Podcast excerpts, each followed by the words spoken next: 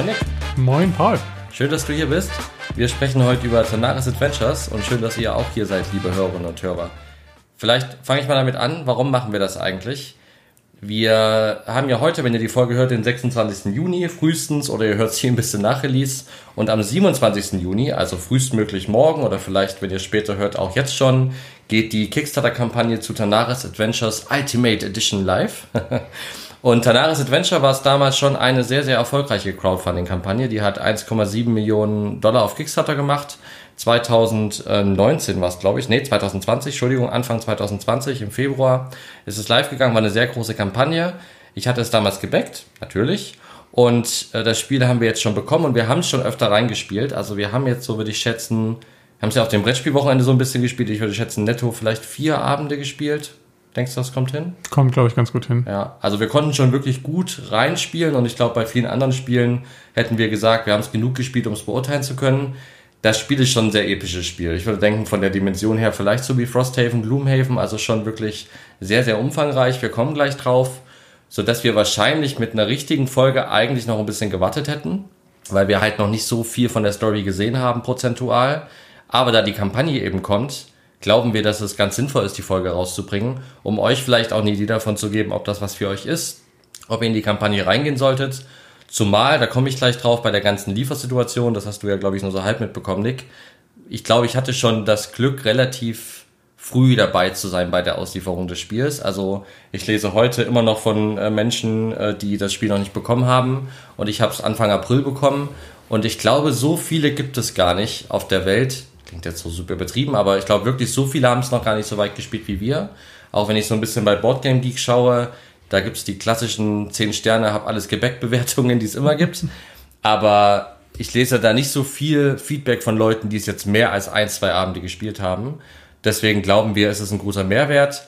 Seht es aber bitte als Ersteindruck mit dem Disclaimer, wir haben es bisher nur so drei, vier, fünf Abende gespielt, haben, glaube ich, schon gut alle Mechaniken ausprobieren können, aber haben es eben noch nicht durch. Das heißt, das ist eine Erfahrung, die kann sich natürlich noch ein bisschen in eine oder andere Richtung entwickeln. Genau. Jetzt schaue ich noch mal kurz in, meinen, in meine Notizen. Ich weiß nicht, Nick, soll ich noch ein bisschen erzählen zu dem Kickstarter, wie das gekommen ist alles? Auf jeden Fall, mich würde es auch interessieren. Auch weil ich, welches Patch-Level du da jetzt genau gewählt hast und so, das hast du mir damals bestimmt mal erzählt, aber ehrlich gesagt, habe ich mir nicht gemerkt. Das würde mich trotzdem noch mal interessieren. Ja, kann ich verstehen. Also es ist eine ganz spannende Geschichte. Das Spiel kam damals, wie gesagt, Anfang 2020 auf Kickstarter. Das müsste ja kurz vor Corona gewesen sein, ne? März 20 ging's los mit Corona, glaube genau. ich, ne? März, April. Im Februar kam es auf Kickstarter, ist dort, wie gesagt, sehr erfolgreich gefundet worden. Was schätzt du, was das Auslieferdatum damals war? Hm. Ich würde denken Mitte 21. Ja, es war noch krasser. April 21 sollte es ja. ausgeliefert werden, also ein Jahr später. Am Ende haben sie statt einem Jahr drei Jahre gebraucht und haben es ausgeliefert. Ich meine, mit, den, mit der typischen Begründung mit Corona und so weiter und so fort ist sicherlich auch ein Stück valide. Hm. Auf der anderen Seite ist natürlich eine Verdreifachung des Lieferzeitraums schon ganz schön krass. Aber sei es drum, ist es am Ende gekommen. Im April 21 bei uns an, äh, 23 bei mir an wir haben es dann, wie gesagt, schon viel gespielt. Es sind aber heute immer noch nicht alle Pledges ausgeliefert weltweit. Und deswegen haben sie mit der Ankündigung des neuen Kickstarters für Tanaris Adventures Ultimate Edition auch schon ganz schön Kritik einstecken müssen, weil, wie gesagt, es gibt ganz viele, die ihr Spiel noch nicht mehr erhalten haben von der Kampagne von 2020. Sie gehen schon mit dem neuen Kickstarter live. Hat auf jeden Fall so ein Geschmäckle. Für mich persönlich ist es egal, ich habe mein Spiel. Aber zwischenzeitlich war ich mir ehrlicherweise auch nicht mehr sicher, ob es noch kommt, weil ja, wie gesagt, die Verzögerungen sind krass, die Preise haben sich krass entwickelt seitdem und das sieht man jetzt auch, wenn man die Preise vergleicht von beiden Kampagnen. Da ist schon ein großer Unterschied. Äh, ich würde jetzt gar nicht so sehr auf die Kampagne eingehen. Der Ultimate Edition vielleicht so viel ganz, ganz vorab. Es gibt einige Punkte, die sie anders machen. Also sie haben vor allen Dingen einen Hauptkritikpunkt von Tanaris Adventures, der Edition, die wir gespielt haben, eliminiert. Den kommen wir auch gleich. Das würde ich dann am Ende oder während wir darüber diskutieren nochmal sagen, was da der Unterschied ist. Aber das sind so mal grob die Rahmenbedingungen. Vielleicht noch zum Preis. Ich habe damals den, also so ein bisschen komplexer, sorry für den langen Monolog, aber es geht gerade nicht anders. Äh, es, das, es gab schon ein Spiel, das hieß Arena the Conquest. Das, hat, das ist eher ein PvP-Spiel gewesen und das hatte ähm, war auch gut ist gut angekommen und das Sonaris Adventures war quasi die Nachfolgekampagne, was auf dieses Arena the Conquest eine Kampagne draufgesetzt hat, die man kooperativ spielen kann Auch Arena the Conquest hatte schon eine kooperative Kampagne, aber eine kleinere, also nicht so groß. Und Arena the, äh, Entschuldigung, Tanaris Adventures ist quasi das epische Adventure, was oben drauf gepackt wird. Das heißt, man brauchte Tanaris Adventure und diese Arena the Conquest Co-Box, was auch für eine lustige Geschichte gesorgt hat. Die kannst du ja gleich mal erzählen. Ich glaube, die haben wir noch nicht erzählt. Und wenn, ist es schon länger her. Genau. Und die habe ich quasi beide gebackt. Das heißt, ich musste für 99 Dollar diese Stanaris Adventures backen und dann nochmal für, ich glaube, 69 Dollar diese Core-Box. Das waren insgesamt 168 Dollar. Und der Kickstarter heute, wenn man ungefähr das gleiche will, kostet um die 189 Dollar. Das sind also jetzt gar nicht so eine Riesensteigerung, 21 Dollar mehr. Aber es fehlen tatsächlich ein paar Sachen, die bei mir dabei waren. Das heißt, ähm, es ist schon wirklich eine Preissteigerung um so 20, 30 Prozent, wenn man die Inhalte haben will. Also schon saftig. Aber hast du nicht auch noch diese Monsterbox dazu gekauft? Genau, die war ein Pledge, äh, ein, ein, äh, eigentlich ein Pledge-Level, ein äh, Stretch Goal und die gibt es zum Beispiel für 189 Dollar jetzt nicht mehr gratis dazu, da muss man Ach, ein die waren gratis bei dir? Ja, ja, genau. Ja, richtig. Ich habe mich schon gewundert, weil die so ein bisschen, also die, die, die wirken sehr wie so ein Add-on-Paket mit, einfach mit Monstern, die man sonst wahrscheinlich nicht als Miniaturen hatte oder hätte. Und ich hatte mich schon gewundert, warum du ausgerechnet die Box gebackt hast, weil ich vorhin so ein bisschen, als ich die Komponenten durchgeblättert habe, gesehen habe, dass es noch andere Zusatzpakete gab mit irgendwelchen Drachen und anderen Monstern. Und dann hatte mich schon gewundert, warum du so random diese eine Packung gebackt hast. Aber okay, das war ein Stretch Goal, was du einfach gratis bekommen hast. Genau, und das ist jetzt bei diesem 189 Dollar Pledge Goal von der neuen Kampagne zum Beispiel gar nicht mehr dabei, weil das einfach preislich, glaube ich, nicht mehr drin ist. Also so ein bisschen anders, aber ich sag mal, wenn man so das Standard-Gameplay All-In haben will, über das wir jetzt auch sprechen, so größtenteils, dann ist man mit eben 189 Dollar dabei bei der neuen Kampagne. Genau, das mal so zu den Rahmenbedingungen und vielleicht, Nick, willst du ja mal die lustige Geschichte erzählen von dem, wo wir das das erste Mal spielen wollten. Ja, generell war es ja für mich so, dass ich mitbekommen habe, dass du das gebackt hast. Du hast es bestimmt auch zu dem Zeitpunkt, wo du es gebackt hast, erzählt, aber auch so in den Jahren danach, dass du immer wieder erzählt hast, hier, ne, das habe ich gebackt, das müsste eigentlich langsam mal kommen, da hast du Bock drauf und das hat mich immer so ein bisschen mit angesteckt, weil es irgendwie ganz cool klang. Du hast mir die Kampagne geschickt und es sah alles ziemlich nice aus. So, ich muss mir eben eine Getränkedose aufmachen. Ich glaube, es gibt keine Art und Weise, das später rauszueditieren. So, okay, jetzt kannst du weiter erzählen. Ja, wir müssen ja irgendwie uns finanzieren. Das heißt, wir machen diese Werbung für Monster. Ja, nee, wir machen wirklich keine Werbung für Monster und äh, hättest ja auch sagen können, das ist ein Bier, aber es ist tatsächlich ein Monster Energy Drink. Ja, ja, wir haben es beide nötig. Wir haben vorhin beide so ein kleines Tief gehabt. Ne? Ja, richtig, deswegen. Ja, genau, okay. von daher Prost. Danke. Genau, also deswegen ähm, war ich auch so ein bisschen gehypt und habe mich dann darauf gefreut, dass es dann irgendwann mal kommen sollte. Und jetzt nach dem Umzug hier äh, in unsere neuen Häuser haben wir dann, ja, das auch wirklich also hast du die Versandbenachrichtigung bekommen und es sollte dann demnächst da sein und dann haben wir uns beide schon echt drauf gefreut. Dann kam irgendwann dieses doch ziemlich große Paket an und dann hast gesagt, hey, jetzt können wir das spielen, haben wir uns einen Wochenendtag rausgesucht und setzen uns hin, packen alles aus und fangen an aufzubauen und irgendwie naja, so ganz hat das nicht hingehauen. Und die also Anleitung zu lesen, ne? Wir haben es noch parallel gelesen. Genau, wir haben die Anleitung gelesen und dann, genau, haben dann halt so nach und nach die Komponenten sortiert und irgendwie schienen dann aber noch welche zu fehlen und dann hast du überlegt, hast du noch eine andere Box bekommen und noch nicht. Also stand die einfach nicht auf dem Tisch und so. Naja, turns out, das äh, Core-Game, das Arena-Ding fehlte halt noch, es war noch unterwegs und ohne das konnten wir es leider nicht spielen. Dementsprechend haben wir die ganzen Sachen wieder genommen und eingepackt und was anderes gespielt. Ja, und das Ganze hat uns zwei Stunden gekostet. Das war äh, ja. frustig. Und danach haben wir Frostbank nämlich angefangen. Und das war jetzt ja auch nicht das einfachste Spiel. äh, kleiner Verweis auf die Folge. Also das war, äh, das war ein krasser Abend. Ja, das war ein bisschen frustig. Kann man natürlich sagen, selber schuld. Guck halt, steht ja auch da, dass die Box noch kommt. Aber ich habe es halt einfach überhaupt nicht mehr auf dem Schirm gehabt und es ist ja nicht so, dass es jetzt so eine Mini-Box war, dass man gesagt hat, okay, da fehlt auf jeden Fall noch was. Das ist halt eine gigantisch große Box. Also hätte man jetzt nicht drauf kommen können, wenn man es nicht nachliest, dass da noch was fehlt. Kam dann irgendwie drei, vier Wochen später auf jeden Fall auch an. Ja, die Box war für mich auch schon so ein bisschen so ein Highlight. Weil die hat so ein ganz unkonventionelles Design, würde ich sagen. Als ich die Box das erste Mal gesehen habe, sah sie nämlich für mich so aus, als wäre sie einfach jetzt aufgrund von den, weiß nicht, wahrscheinlich Produktionsbedingungen oder was auch immer, nicht ganz zu. Ähm, die sieht aus wie so eine typische Brettspielbox, wenn man zu viel Kram reinquetscht und die nicht richtig sortiert und sie halt so ein Stück aufsteht. Die hat so, ne, so ein bisschen Boxlift, nennt man das ja. Und da dachte ich noch so, okay, das sind wahrscheinlich dann die ganzen Stanzbögen, die man am Ende dann rauspinöppelt und dann passt es auch und dann geht die richtig zu. Aber nee, das ist scheinbar einfach ein, ein Design, ein Design-Choice gewesen.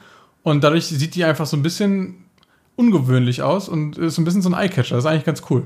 Ja, sie sticht um, auf jeden Fall raus im Regal. Genau, deswegen weiß ich auch noch, als, als wir die dann damals ausgepackt haben, da habe ich auch noch gedacht, Mensch, die sieht echt richtig cool aus. Fühlt sich auch extrem wertig an, also schon eine coole Box für, um sie ins Regal zu stellen. Ja, auf jeden Fall. Ob es auch eine gute Box ist, um sie auf den Tisch zu bringen, da kommen wir ja gleich drauf. Aber vielleicht wirst du, ich hätte jetzt gerade so einen großen Redeanteil mal erzählen, ganz grob erstmal, bevor wir so ein bisschen auf die Regeln eingehen.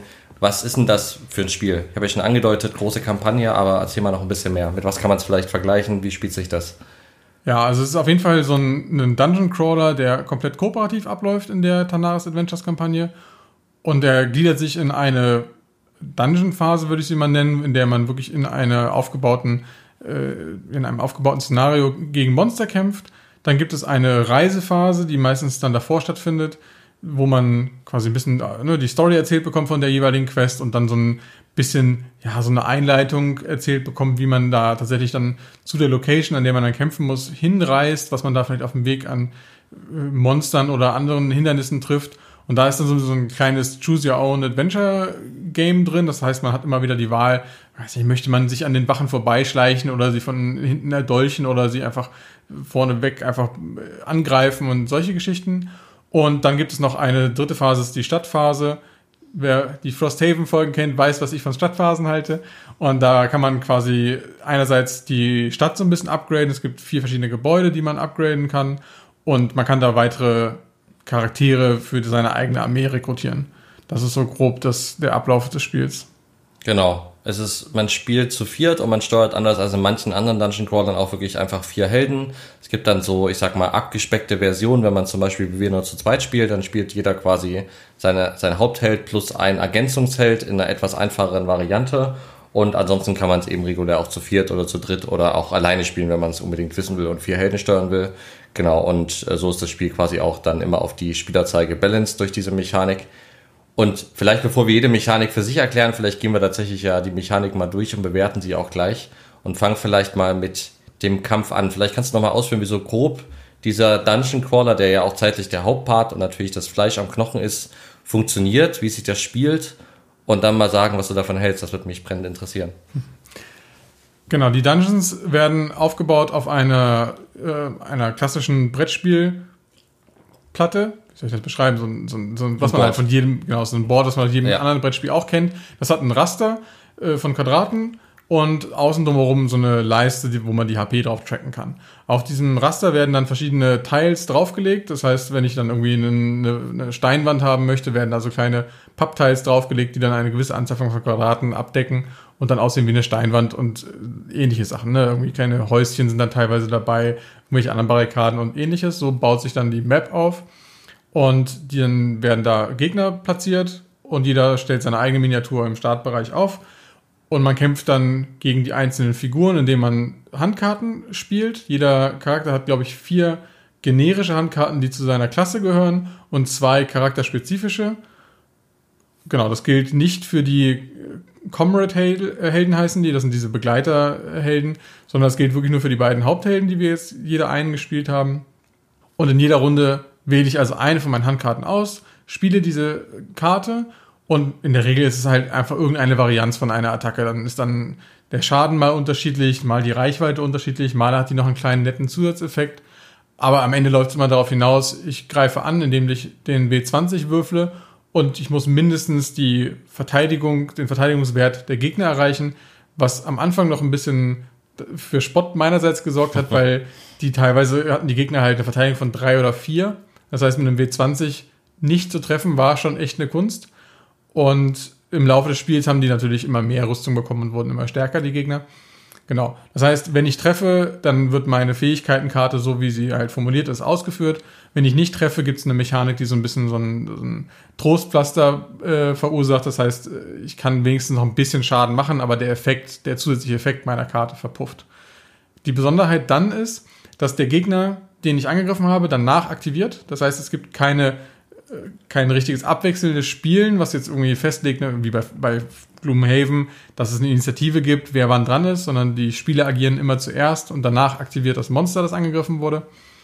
Und das kann man taktisch ganz gut nutzen, weil es so funktioniert, dass das Monster nur einmal pro Zug aktiviert werden kann. Das heißt, wenn ich das Monster angreife, greift es mich an, dann ist der andere Spieler dran, greift dasselbe Monster an, dann aktiviert das nicht nochmal weil es halt schon einmal diese Runde agiert hat. Das heißt, man kann da so ein bisschen gucken und ja, einfach taktisch rangehen und überlegen, ist es vielleicht schlau, dasselbe Monster nochmal zu attackieren? Erstens, weil man das vielleicht dann gemeinsam besiegen kann, wenn man zu zweit Schaden drauf macht, aber auch um zu verhindern, dass es dann angreift. Allerdings hat das den Nachteil, dass alle Monster, die nicht angegriffen wurden äh, in einer Runde, am Ende der Runde nacheinander nochmal attackieren.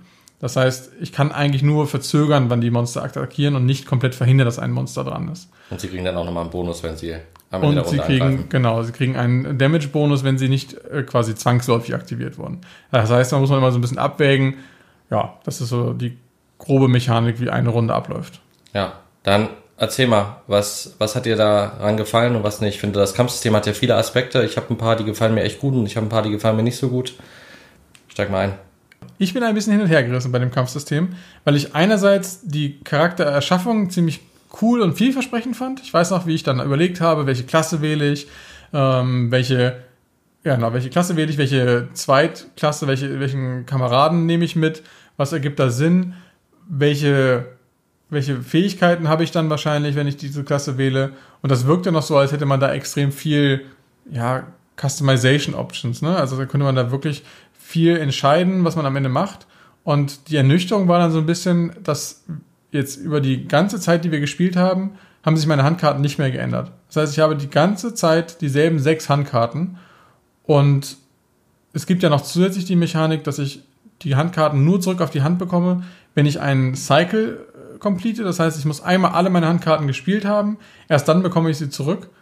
Und das, ja, das nimmt eigentlich dem ganzen Spiel extrem viel Entscheidungsfreiheit. Weil es ja spätestens bei der letzten Karte ist ja zwangsläufig diese Karte diejenige, die ich spielen muss. Und aus vier Karten auszuwählen, ist halt auch wirklich nur so mittelmäßig viel Wahlfreiheit. Dazu kommt noch, dass zumindest bei mir die Karten auch noch kaum unterschiedlich waren. Ich hatte zweimal praktisch dieselbe Karte. Ich habe den Controller gespielt und der Controller hat normalerweise halt eine Karte, mit der er so eine Art Zauber macht. Also der Controller ist generell so, so, ein magische, so eine magische Klasse. Und es ist eines so ein Angriffszauber, der halt eine gewisse Menge Schaden verursacht und den Gegner verflucht. Wenn der Gegner verflucht ist, würfelt er mit zwei Würfeln und muss das schlechtere Ergebnis nehmen. Dann habe ich eine Karte, mit der kann ich, glaube ich, zwei Gegner angreifen. Eine Karte, mit der kann ich dem Gegner Schaden machen und ihn leichter zu treffen machen für meine Teammitglieder. Und dann habe ich noch eine charakterspezifische Karte gehabt. Und das war auch Schaden und Verfluchen. Und die war dann quasi doppelt. Das heißt, von meinen vier Karten war zweimal auch noch dieselbe Karte im Deck.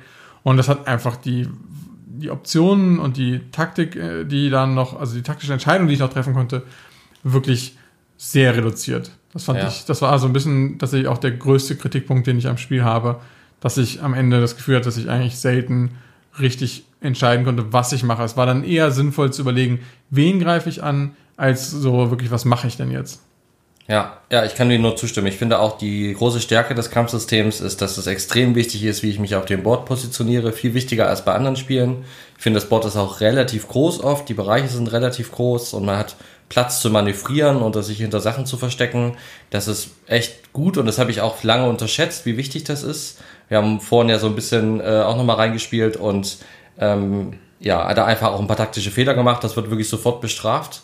Und die Kartenauswahl sehe ich auch als absolute Schwäche. Ich habe ja den Shooter, also auch jetzt nicht der kreativste Name, ist ein Fernkämpfer, who, who would have thought?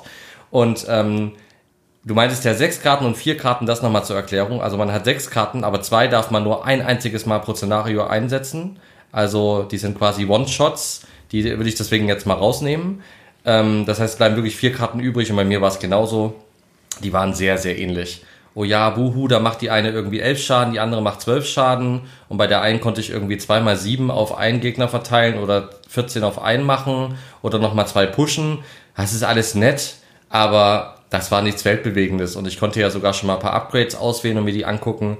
Auch da war jetzt nichts dabei, was das irgendwie auf ein anderes Niveau gehoben hat. Das, da ist ein Gloomhaven zum Beispiel und Frosthaven, um das Beispiel mal zu nennen, das hat ja auch ein kartenbasiertes Kampfsystem, viel, viel abwechslungsreicher und viel tiefer von den Entscheidungen her. Genau, weil, also, weil nicht nur die Karten unterschiedlicher sind, sondern es sind ja auch noch mehr Karten. Das heißt, also du hast einfach so viel mehr Optionen, so viel mehr Entscheidungen, die du dann treffen musst, so viel mehr Sachen, die du abwägen musst. Und bei Tanaras Adventures ist es ja einfach so, wie du gerade gesagt hast, ob ich eine Attacke mache, die 11 oder 12 Schaden macht, ist fast immer völlig egal, weil die Gegner haben halt 60, 70, 80 Lebenspunkte. Und die Wahrscheinlichkeit, dass es jetzt die Entscheidung ist, ob ich 11 oder 12 Schaden mache, ist halt fast irrelevant in fast allen Fällen. Ja, absolut. Und dann auch die Effekte sind dann ähnlich. Die, es gibt eine, wirklich eine Vielzahl an Effekten, aber das ist dann sowas wie, man macht drei Schaden mehr in der nächsten, beim nächsten Angriff. Auch das ist dann irgendwie, ja, fühlt sich im, im Zuge dieser 70, teilweise manchmal 100 oder 120 HP einfach nicht wirklich entscheidend an. Klar kann man sagen, ja, das summiert sich dann über mehrere Runden auf, ist richtig. Aber trotzdem fühlt sich so bei dem Frosthaven zum Beispiel viel krasser an, wenn ich dann irgendwie sechs Schaden statt vier Schaden mache und der Gegner dann tot ist, als wenn ich irgendwie 17 statt 14 Schaden mache und der Gegner dann, keine Ahnung, 64 HP hat statt 66 oder 67. Und ich fand bei dem Comrade, also dem zweiten Charakter, den man steuert, der hat so eine simplifizierte ähm, Möglichkeit, der hat eigentlich nur einen Angriff und hatte bei mir zwei Optionen, die er dann machen kann. Das hat sich für so einen zweiten Charakter hat sich das richtig gut angefühlt. Da hatte ich einen Tank das hat voll Spaß gemacht, weil ich wusste, mit dem kann ich hinlaufen und draufhauen und entweder ich mache ein bisschen mehr Schaden oder ich heile mich selbst. Das war für so einen zweiten Charakter super, super toll, weil da hätte ich das, da wäre es mir komplexer zu viel gewesen. Aber gerade für den Main-Charakter, den ich spiele, hätte ich mir viel mehr taktische Optionen im Kartenkampf gewünscht. Ja, auf jeden Fall. Also ich muss sagen, bei dem Comrade stimme ich dir nicht zu. Das hat sich für mich nicht gut angefühlt. Aber da kommen wir, glaube ich, vielleicht später im Detail nochmal zu, wie die genau funktionieren, was das soll. Genau, vielleicht, was ich auch noch gerne besprechen würde, die Aktivierung der Gegner. Also erstmal das System an sich fand ich äh, auf dem Papier, als ich die Regeln gelesen habe, eigentlich ganz cool. Es wirkte so, als wären das wirklich wichtige Entscheidungen, als würde man wirklich jetzt abwägen, greife ich denselben zweimal an und habe ich davon einen Vorteil oder ist es eher ein Nachteil? Weil der, wie gesagt, die Gegner, die noch nicht aktiviert wurden, einen Bonus bekommen auf ihren Schaden, hat sich, fand ich, im Spiel auch nicht so richtig materialisiert, weil es meistens relativ klar war. Also es ist einfach so, dass du halt einen Gegner zu töten, ist halt in der Regel immer besser, als den Schaden zu verteilen. Klar kann es sein, dass du in der einen Runde den Gegner nicht tötest, weil wir ja gerade schon angesprochen haben, wie viel Leben die Gegner teilweise haben. Das heißt, selbst wenn alle vier Helden denselben Gegner angreifen, ist die Wahrscheinlichkeit hoch, dass er die Runde überlebt. Und dann bekommen halt alle anderen den Schadensbonus. Aber wenn ich den Schaden aufteile, dann ist dieselbe Situation in der nächsten Runde ja wieder. Dann kann ich wieder nicht einen Gegner fokussen und er ist tot. Das heißt, es läuft eigentlich trotzdem darauf hinaus, dass man ein, maximal zwei Gegner runterfokust und die restlichen ein, zwei, drei Gegner äh, ihr Ding machen lässt. Das haben wir eigentlich fast immer so gemacht. Ja, ich stimme so halb zu. Ich fand, es gab, also es kam ein bisschen auf die Größe des Raums an. Dadurch, dass die ja je nach, ich glaube, das müssen wir jetzt nicht im Detail erklären, aber je nachdem, welche Farbe quasi ihre Base hat, priorisieren sie einen unterschiedlichen von unseren Charakteren, keine Ahnung, der am weitesten weg ist, der am meisten Mana hat, whatever. Und ich fand, wenn man das gut geschickt gemacht hat, konnte man die Gegner schon auch ganz gut irgendwie in eine Ecke locken oder so ein bisschen kiten in manchen Missionen. In der letzten, die wir zum Beispiel gespielt haben, die hat einen relativ engen Raum, da hat das nicht gut geklappt.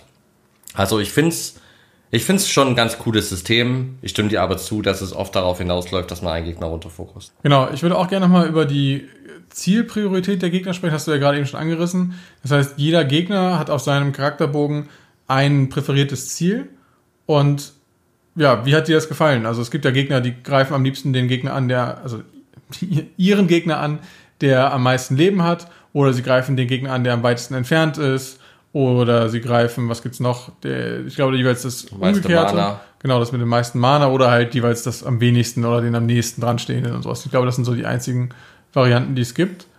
Wie hat sich das für dich angefühlt? Fandest du das ein cooles System, das also wie du fragst, äh, fandst du es nicht cool, aber ich doch, mir hat das mir hat das gut gefallen. Also ich fand generell das Kampfsystem von den Karten absehen, von dem W20 kommen wir auch gleich nochmal äh, dazu kommen und von dem ganzen Charakter Progress kommen wir auch noch drauf. Aber so, ich sag mal, die Grundpfeiler des Kampfsystems auf dem Board mit dem unterschiedlichen Priorisieren, dem Bewegen, den Regeln, die es da gibt, das hat mir wirklich gut gefallen und ich finde auch dieses unterschiedliche Priorisieren irgendwie ganz cool, weil es ja nochmal eine gewisse Varianz reinbringt, weil man kämpft jetzt ja nicht gegen 10, 15 Gegner, sondern eher gegen 3, 5, vielleicht mal 6 und äh, die verschiedenen Farben bringen da so eine gewisse Varianz rein, weil es dann auch mal gut ist zu überlegen, welcher ist jetzt vielleicht sinnvoll zuerst zu töten, welchen fokussen wir jetzt von denen. Also doch, finde ich eigentlich gut. Hm. Okay, ja, du hast es schon rausgehört, äh, dass mir das System nicht so gut gefallen hat. Das liegt einfach daran, dass für mich bei solchen Spielen so ein bisschen das Kopfkino auch immer wichtig ist. Ne? Ich möchte mir vorstellen können, das ist jetzt ein echter Kampf. Da steht mein Magier und schmeißt Feuerbälle und dann kommt der, der Zombie, der Gegner und schlurft auf mich zu. Und das funktioniert halt nicht so gut, wenn die KI sich unfassbar bescheuert verhält. Weil man sie damit ja, also mit dieser Zielpriorität kann man sie extrem an der Nase herumführen. Das ist zum Beispiel so, dass wenn der Tank jetzt im Nahkampf verwickelt ist mit einer anderen Kreatur und diese Kreatur immer das Ziel angreift, was am weitesten weg ist, dann kann man das so provozieren, dass ich den mit jemand angreife, der weit weg steht, dann latscht er zu mir, ist aber eventuell so weit weg, dass er nicht mehr angreifen kann. Und dann macht man es in der anderen Runde, in der nächsten Runde andersrum und dann watschelt der wieder zurück und greift wieder niemanden an. Bist du sicher, dass er niemanden angreift? Ich glaube, wenn er nicht rankommt, greift er dann den nächstgelegenen an. Ist das so? Nee, ich bin mir ziemlich sicher, ja. ja. Okay, das mag sein. Das hatten, diese Situation hatten wir nämlich heute nicht, sondern nur die letzten Male. Ja, doch, Aber generell, also ist auch egal, ob das jetzt, also für mich geht es ja jetzt auch gar nicht darum, ob das jetzt mechanisch irgendwie zu exploiten ist, sondern eher um dieses, die diese Vorstellungskraft. Ja. Und das heute hat das halt auch total komisch gewirkt, weil dieses Beispiel war jetzt von heute mit dem, der, der Tank steht an einem Gegner dran und ich greife diesen, diese Kreatur an, die da im Nahkampf, so stelle ich es mir vor, verwickelt ist, dann kriegt ich von hinten irgendwie einen Pfeil ab und rennt halt aus dem Nahkampf weg, äh, fängt sich lieber einen, einen Überraschungsangriff von dem Tank noch ein auf dem Weg weg, um nur um mich dann anzugreifen. Und weiß ich fand, das hat sich irgendwie komisch angefühlt. Sie würde ja im Zweifel auch gar nicht dich angreifen, der auf sie geschossen hat, sondern vielleicht den hinter dir noch am weitesten wegsteht. Also, ne, sie greift ja nicht dich an, weil du sie gerade angegriffen hast, sondern sie greift ja dann zum Beispiel den an, der am weitesten entfernt steht. Das heißt, wenn hinter dir noch ein Magier steht, der vielleicht gerade in seinem Zauberbuch blättert, dann kommt, halt der Zombie und haut dem Magier als drüber, weil, weil er gerade einen Pfeil von dir abbekommen hat. Genau. Kann ich auf so einer Ebene auf jeden Fall nachvollziehen. Genau, und ich fand, das hat sehr dazu geführt, dass sich die Gegner sehr erratisch verhalten haben. Also wirklich so, dass ich dann dachte, hm, irgendwie fühlt es sich hier nach einem ziemlichen Gewusel an. Und auf einer mechanischen Ebene, muss ich sagen, finde ich das einfach vom, vom Aufwand her, das zu tracken und als Spieler immer auf dem Schirm zu haben, okay, wie verhält sich jeder Gegner und so, ist das auch anstrengend, weil man immer gucken muss, ah, okay, der hat jetzt irgendwie das ist jetzt der blaue Gegner, der macht jetzt den Attack die Attacke, dass er den angreift, der am weitesten weg ist. Ach nee, das war ja der andere äh, und so. Das, da ist es irgendwie nicht so intuitiv, dass man nicht mal sagen kann, okay, zum Beispiel die Zombies greifen immer den an, der am nächsten ist und die Fernkämpfer immer den, der am weitesten weg ist, sondern es hängt halt immer davon ab, welche Farbe die Base hat und dann in Kombination mit ihrer Klasse steht dann da, was, wen sie angreifen. Nee, Moment. Die Farbe ist immer die Farbe der ist Grund, immer, genau. genau. Aber sie haben noch zusätzliche passive Fähigkeiten, die dann wiederum klassenspezifisch sind. Und das sind so viele Sachen, die man auf dem Schirm haben muss, das ist echt, also das ist wirklich schwierig, da einen Überblick zu behalten. Also wir haben es ja heute auch gemerkt, wir haben heute auch eine Runde gehabt, die total, also da haben wir uns einfach nur verfranst. Wir haben immer nach, dem, nach der Aktion gemerkt, ach nee, wäre jetzt klüger gewesen, wir hätten es anders gemacht, weil der Gegner jetzt noch das und das macht. Und ja, ich kann es nicht so richtig sagen, warum mich das stört, aber es ist, äh, weil eigentlich bin ich ja ein Freund von komplexen Spielen und äh, mehr Logik macht ja Gegner in der Regel auch lebendiger, aber in dem Spiel wirkt es irgendwie, finde ich, nicht so rund. Ja, ja, ich kann den Kritikpunkt verstehen, ist für mich, ich finde es jetzt nicht so schlimm, mich hat es nicht gestört, mit der Immersion kann ich gut nachvollziehen, gibt halt eine gewisse taktische Tiefe, sie bemühen sich ja schon auch bei dem Verhalten so ein bisschen das anzupassen an die Gegner, ähm, dass das Sinn ergibt, warum also in der Story Sinn ergibt, warum diese Person jetzt eher den angreift. Ähm, aber ja, alles gut, kann ich, kann ich nachvollziehen. Ist aber trotzdem, also wäre trotzdem jetzt nicht meine Hauptkritik an dem Kampfsystem und dem Spiel. Ähm, ich finde halt wirklich das Fehlen der äh, von unterschiedlichen Fähigkeiten und Skills viel schwerwiegender als die, die Sache mit den Farben. Und was mich auch wirklich stört, und das würde dich 100% ausstören, weil wir, ich glaube, da können wir mal eine Sonderfolge drüber machen, wahrscheinlich, weil wir haben da schon oft leidenschaftlich drüber gesprochen. Und ich habe von dir schon Rents gehört, ist der W20. Du hast ja schon öfter über den W20 ge gemeckert und ähm, durch D&D und ich konnte das ja nur so äh, bisher theoretisch nachvollziehen, aber hier ist es mir aufgefallen, also ich weiß nicht, ich ich weiß, das ist so ein Klassiker und so und hat man früher so gemacht und äh, D&D und historisch gewachsen und bla, aber ich finde das verbindet halt das Schlechte, die Nachteile vom, vom Würfeln, ohne die Vorteile zu haben. Also ich find's cool zu würfeln, aber dann will ich es lieber haben, wie zum Beispiel in einem Medara, wo ich dann unterschiedliche Symbole habe und dann ein bisschen gucken muss, was habe ich gewürfelt, wie kann ich das kombinieren. Oder wie in einem Shadows of Brimstone, wo ich einfach viele Würfel habe. Oder in einem Zombie-Side, wo ich viele Würfel habe und dann so ein bisschen da, da was mit basteln kann und unterschiedlichen Symbolen und kombinieren kann. Aber einfach nur einen W20 würfeln und irgendwie den Wert ah, das fühlt sich irgendwie nicht so richtig befriedigend an. Und selbst wenn ich da mal eine 20 würfel, habe ich nicht mal was Richtiges davon, außer dass ich immer treffe. Also nicht mal so ein mega geiler Bonuseffekt. Also das Würfeln, ja, ich verstehe, klar muss man machen, um dieses Treffen abzufrühstücken, aber so richtig Spaß macht mir das Würfeln in dem Spiel nicht. Wie ging es dir damit? Ja, ich glaube, wie du schon gesagt hast, du weißt, dass ich kein Fan von dem W20 bin, einfach aufgrund der krassen Steuerung. Also ein W20 hat logischerweise 20 Seiten, dementsprechend würfelt man eine Zahl zwischen 1 und 20 und die Wahrscheinlichkeit, dass man jetzt bei, dem, bei diesem Spiel trifft, ist jetzt relativ hoch, hatten wir ja vorhin gesagt, weil die Verteidigungswerte relativ niedrig sind. Also wenn man eine 4, 5 oder 6 würfeln muss oder höher, dann ist das bei einem W20 relativ gut machbar. Aber es ist halt nicht verlässlich. Ne? Du würfelst halt pro Zug ein W20 und kannst halt dich nicht darauf verlassen, was dabei rumkommt. Und es kann halt einfach sein, dass der Gegner ein paar Mal Glück hat und du ein paar Mal Pech. Das ist halt der Nachteil an einem einzelnen Wurf, der alles entscheidet. Und das heißt, wenn wir, ne, das Beispiel mit Shadows of Brimstone zum Beispiel, wenn ich da halt sechs Würfel habe, mit denen ich angreife, und dann ist der Schnitt halt einfach für mich besser. Weil die Wahrscheinlichkeit, dass zumindest die Hälfte trifft, ist dann einfach größer als die Wahrscheinlichkeit, dass ich jetzt hier bei, äh, bei Tanaris Adventures den Gegner treffe. Und das ist einfach kein, keine spaßige Mechanik, finde ich. Ja, ja, ich finde vor allen Dingen halt die, auch die Würfelergebnisse halt auch unbedeutend. Das stört mich dann fast noch genauso viel oder mehr. Also ja, also ich finde gar nicht die Würfelergebnisse unbedeutend, sondern ich finde die Boni, die man bekommt, sind unbedeutend. Ja, genau, richtig. Also, also ist, genau. wir haben da zum Beispiel nach der ersten Stadtphase neue Waffen freigeschaltet und haben dann ja eine Waffe bekommen, die plus ein auf das Würfelergebnis gibt. Ja, klar, im, im Schnitt ist das eine, eine Verbesserung. Aber in der Realität ist es selten so, dass ich den Gegner jetzt treffe, weil ich diese plus eins habe.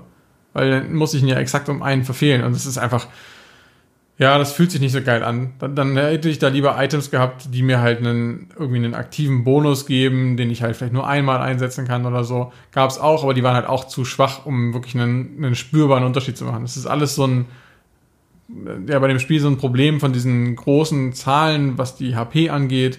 Und das heißt, wenn man dann halt mal sechs Schaden mehr machen kann mit einem Item, das, dann macht das auch keinen Unterschied. Und irgendwie so ein bisschen auf dieselbe Kerbe schlägt halt auch dieses Problem mit dem W20 in dem Spiel. Ja, ja, ja, genau, das ist, das ist so. Okay, wir haben über den W20 gesprochen, wir haben über die, äh, die AI gesprochen, äh, das ist das Positionieren. Da stimmst du auch zu, dass dir das ganz gut gefällt, so dieses taktische Positionieren oder was ich vorhin meinte, oder würdest du da widersprechen? Auch da bin ich nicht so ganz sicher, ob das jetzt wirklich so gut funktioniert. Also ich glaube, es ist an sich schon eine gute Idee, sie, was sie sich da überlegt haben. Und in manchen Szenarien hat es Spaß gemacht, aber in manchen wiederum war es dann auch irgendwie, ja, dann doch wieder unbefriedigend. Ne? Es gibt dann so Fähigkeiten von den Gegnern, die muss man dann wieder tracken. Zum Beispiel hat, äh, also wir hatten vorhin eine Gegnerklasse, die hat halt extra Schaden gemacht, wenn kein, also kein Verbündeter des Ziels in der Nähe war. Also das heißt, sie haben jemanden isoliert, dann haben sie ihm extra Schaden gemacht. Das heißt, da war es dann zum Beispiel wieder klug, sich in der Gruppe hinzustellen. Und dann gibt es aber wieder den, den, Nachteil, dass es so eine, bei den Fernkämpfern so eine Fähigkeit gibt, die nennt sich Fokus. Mit der kann man Gegner leichter treffen, wenn man nicht in der Nähe eines Gegners steht. Das heißt, mhm. selbst wenn ich nicht auf den Gegner in meiner Nähe schieße, sondern auf einen, der weit entfernt ist, dann lenkt mich derjenige in meiner Nähe so ab, dass ich dann halt den Abzug kriege. Aber das lässt sich dann halt wieder untereinander nicht so miteinander vereinbaren. Da muss man wieder gucken, was von beiden, welcher Bonus, welcher Malus ist jetzt schlimmer.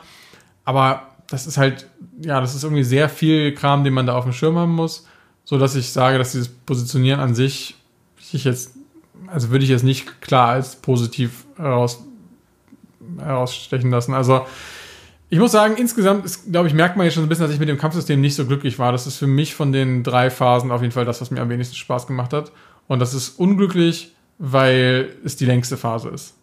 Ja. Und es eher so war, dass ich jetzt am Ende gedacht habe, Mensch, ich hätte eigentlich gerne von der Story mehr erlebt und stattdessen haben wir da halt wirklich sehr viel Zeit in diesen Dungeons verbracht.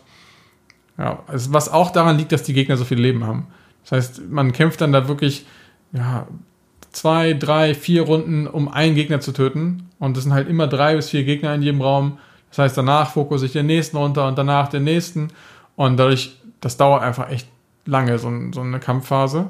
Und das heißt auch dementsprechend wenig Story passiert während einer, einer kompletten, eines kompletten Durchgangs. Ja.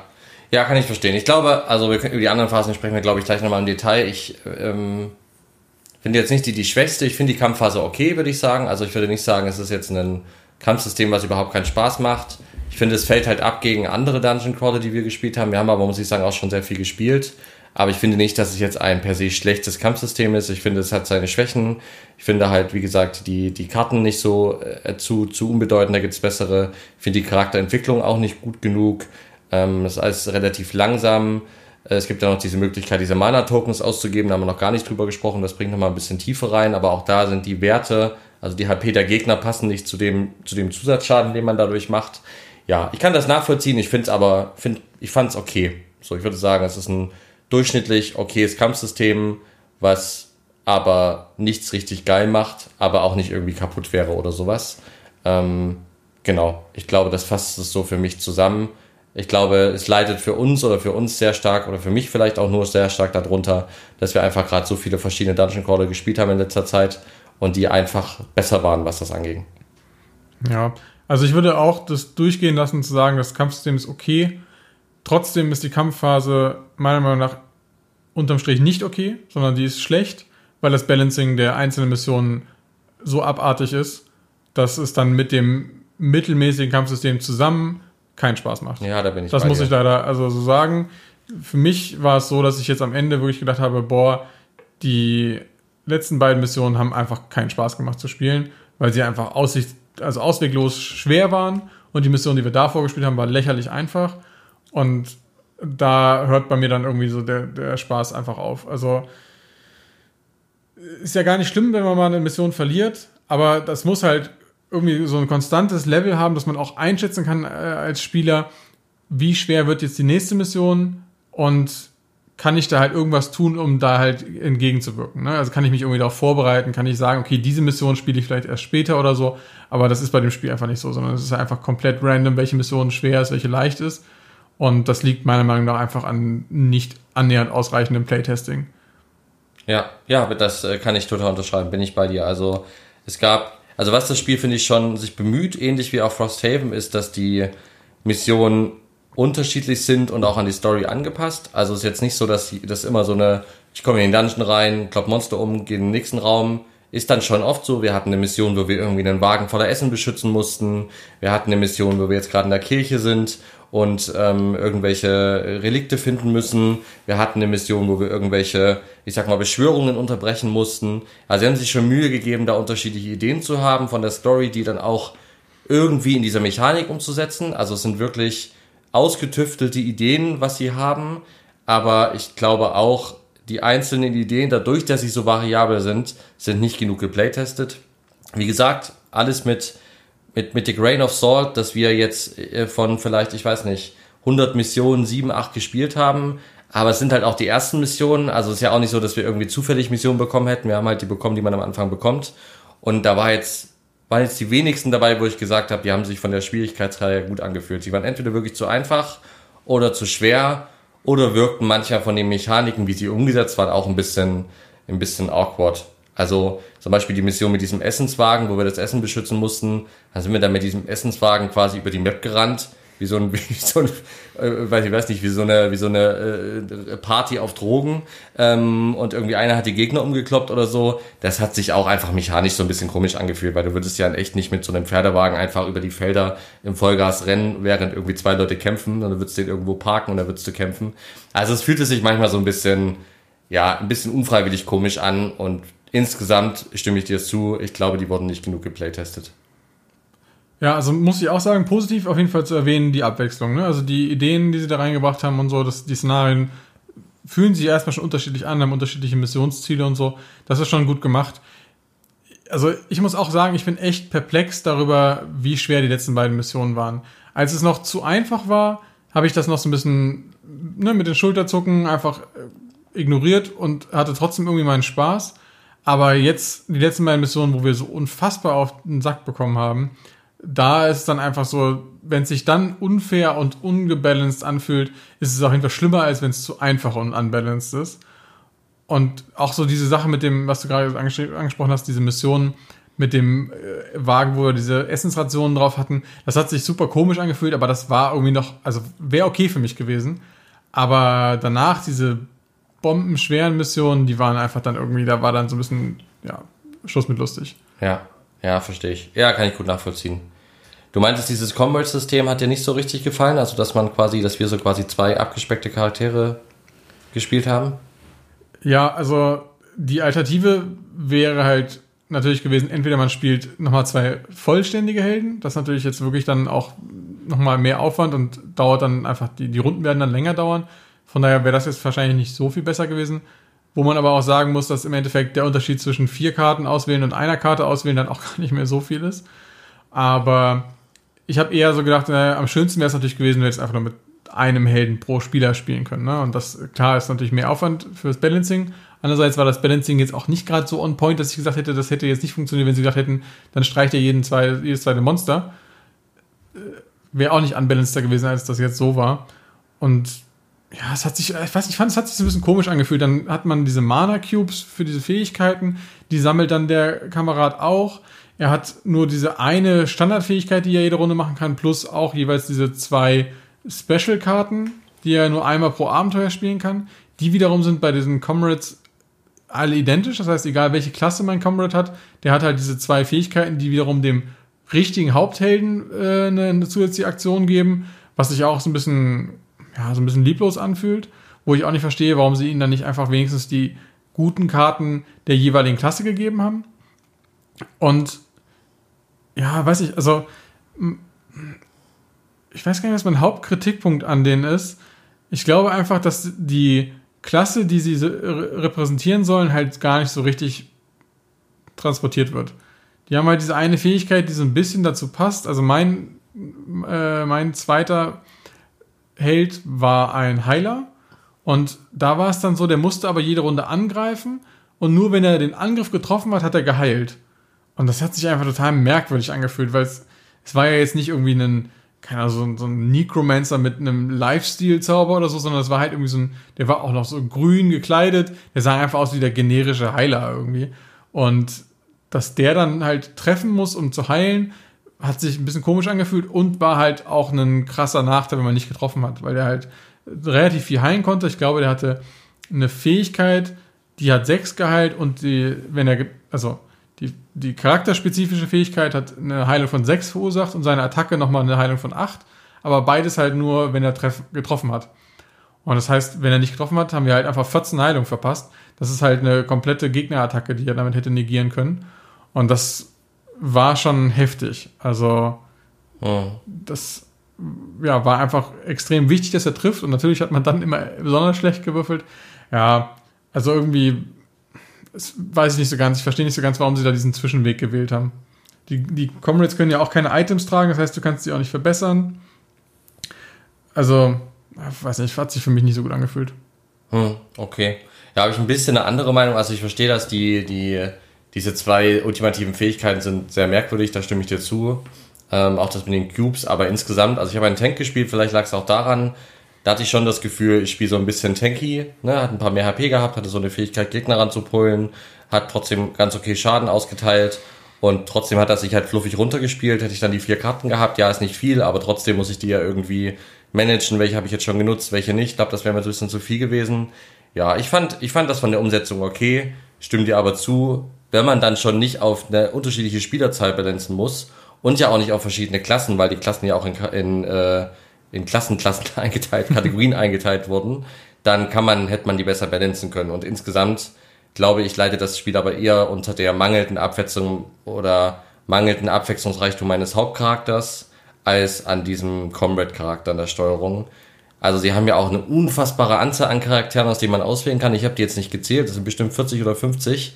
Und hätten sie lieber mal irgendwie 15 gemacht und die dafür ein bisschen abwechslungsreicher, glaube ich, hätte das Spiel stärker davon profitiert. Ja, ich glaube auch, bei mir war der hauptsächliche Faktor, warum mir diese, diese Comrade-Klasse nicht so gut gefallen hat, einfach, dass dieses Angreifen und Heilen, das war einfach, das hat sich komisch angefühlt. Also, dass es nicht einfach nur eins von beiden ist, ne? Und wir haben den Highlight auch nur reingenommen, weil das Spiel einem das deutlich empfiehlt, dass man diese Kombination äh, spielt von, von Klassen. Und wenn er einfach ein reiner Heiler gewesen wäre, dass ich einfach gesagt hätte, okay, jede Runde kann ich einen beliebigen äh, Mitspieler heilen, dann wäre das auch okay gewesen. Und so war es immer nur so, ja, ich muss gucken, dass ich in der Nähe von einem Teammate stehe, dass ich angreifen kann, dass ich vorzugsweise natürlich auch noch treffe und so. Und es war einfach nur irgendwie lästig. Also, ja, ich glaube, das ist einfach so ein bisschen dem geschuldet, dass mir das System auch dadurch so ein bisschen negativ aufgefallen ist. Ja. Ja, verstehe ich. Genau, zur, zur Charaktererschaffung vielleicht noch, oder wolltest du noch was zu den Comrades sagen? Nee, alles gut. Genau, das hatte ich mir nämlich auch positiv aufgeschrieben. Ich weiß noch, als wir dann unsere Charaktere erstellt haben, und das sind ja wirklich unfassbar viele von der jeweils, also jeder, jede Klasse hat ja, wie du gerade gesagt hast, bestimmt dann unterm Strich 10 oder sowas verschiedene Optionen, aus denen man wählen kann. Die haben auch alle eine Karte, wo ein Artwork drauf ist und dann habe ich auch noch gedacht, boah, cool, ey, krass, wie haben sie das denn gemacht? Das ist ja auch wirklich ein ganz schöner Aufwand. Das wird natürlich sofort dadurch so ein bisschen eingeschränkt, dass es trotzdem nur eine Miniatur gibt. Es gibt eine männliche und eine weibliche Miniatur pro Klasse. Und es gibt sechs Klassen, glaube ich. Sechs oder acht, ich meine sogar sind acht. Okay.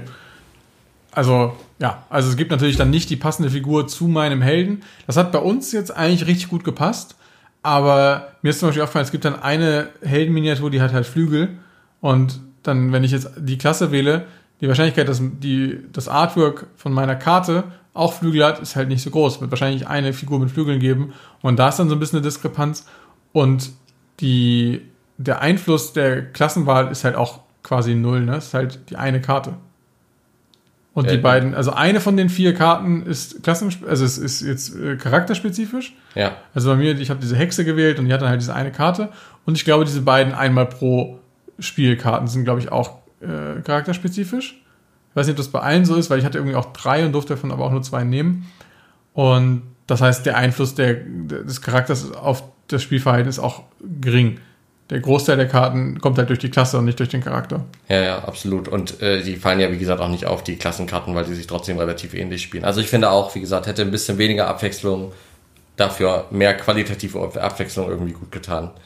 Ähm, jetzt nicht schlecht, aber ich verstehe nicht, wo der Mehrwert ist, da irgendwie so viele verschiedene Charaktere anzubieten, weil also man spielt das Spiel auch nicht zweimal. Ich kann mir nur erklären, dass das von diesem sehr PvP und Solo-Szenario-Heavy äh, Heavy Vorgänger quasi kam, von dieser Core-Box, weil man da einfach irgendwie Solo-Szenarien gespielt hat, also einzelne Szenarien, One-Shot-Adventures und dann halt einfach einen, immer mal was Neues ausprobieren wollte oder PvP gespielt hat und was Neues ausprobieren wollte. Aber für so eine epische Kampagne mit irgendwie, weiß ich nicht, 150 Stunden Spielzeit, ja, sehe ich jetzt den Mehrwert von irgendwie 50 Charakteren nicht, zumal man den ja auch nicht wechselt währenddessen.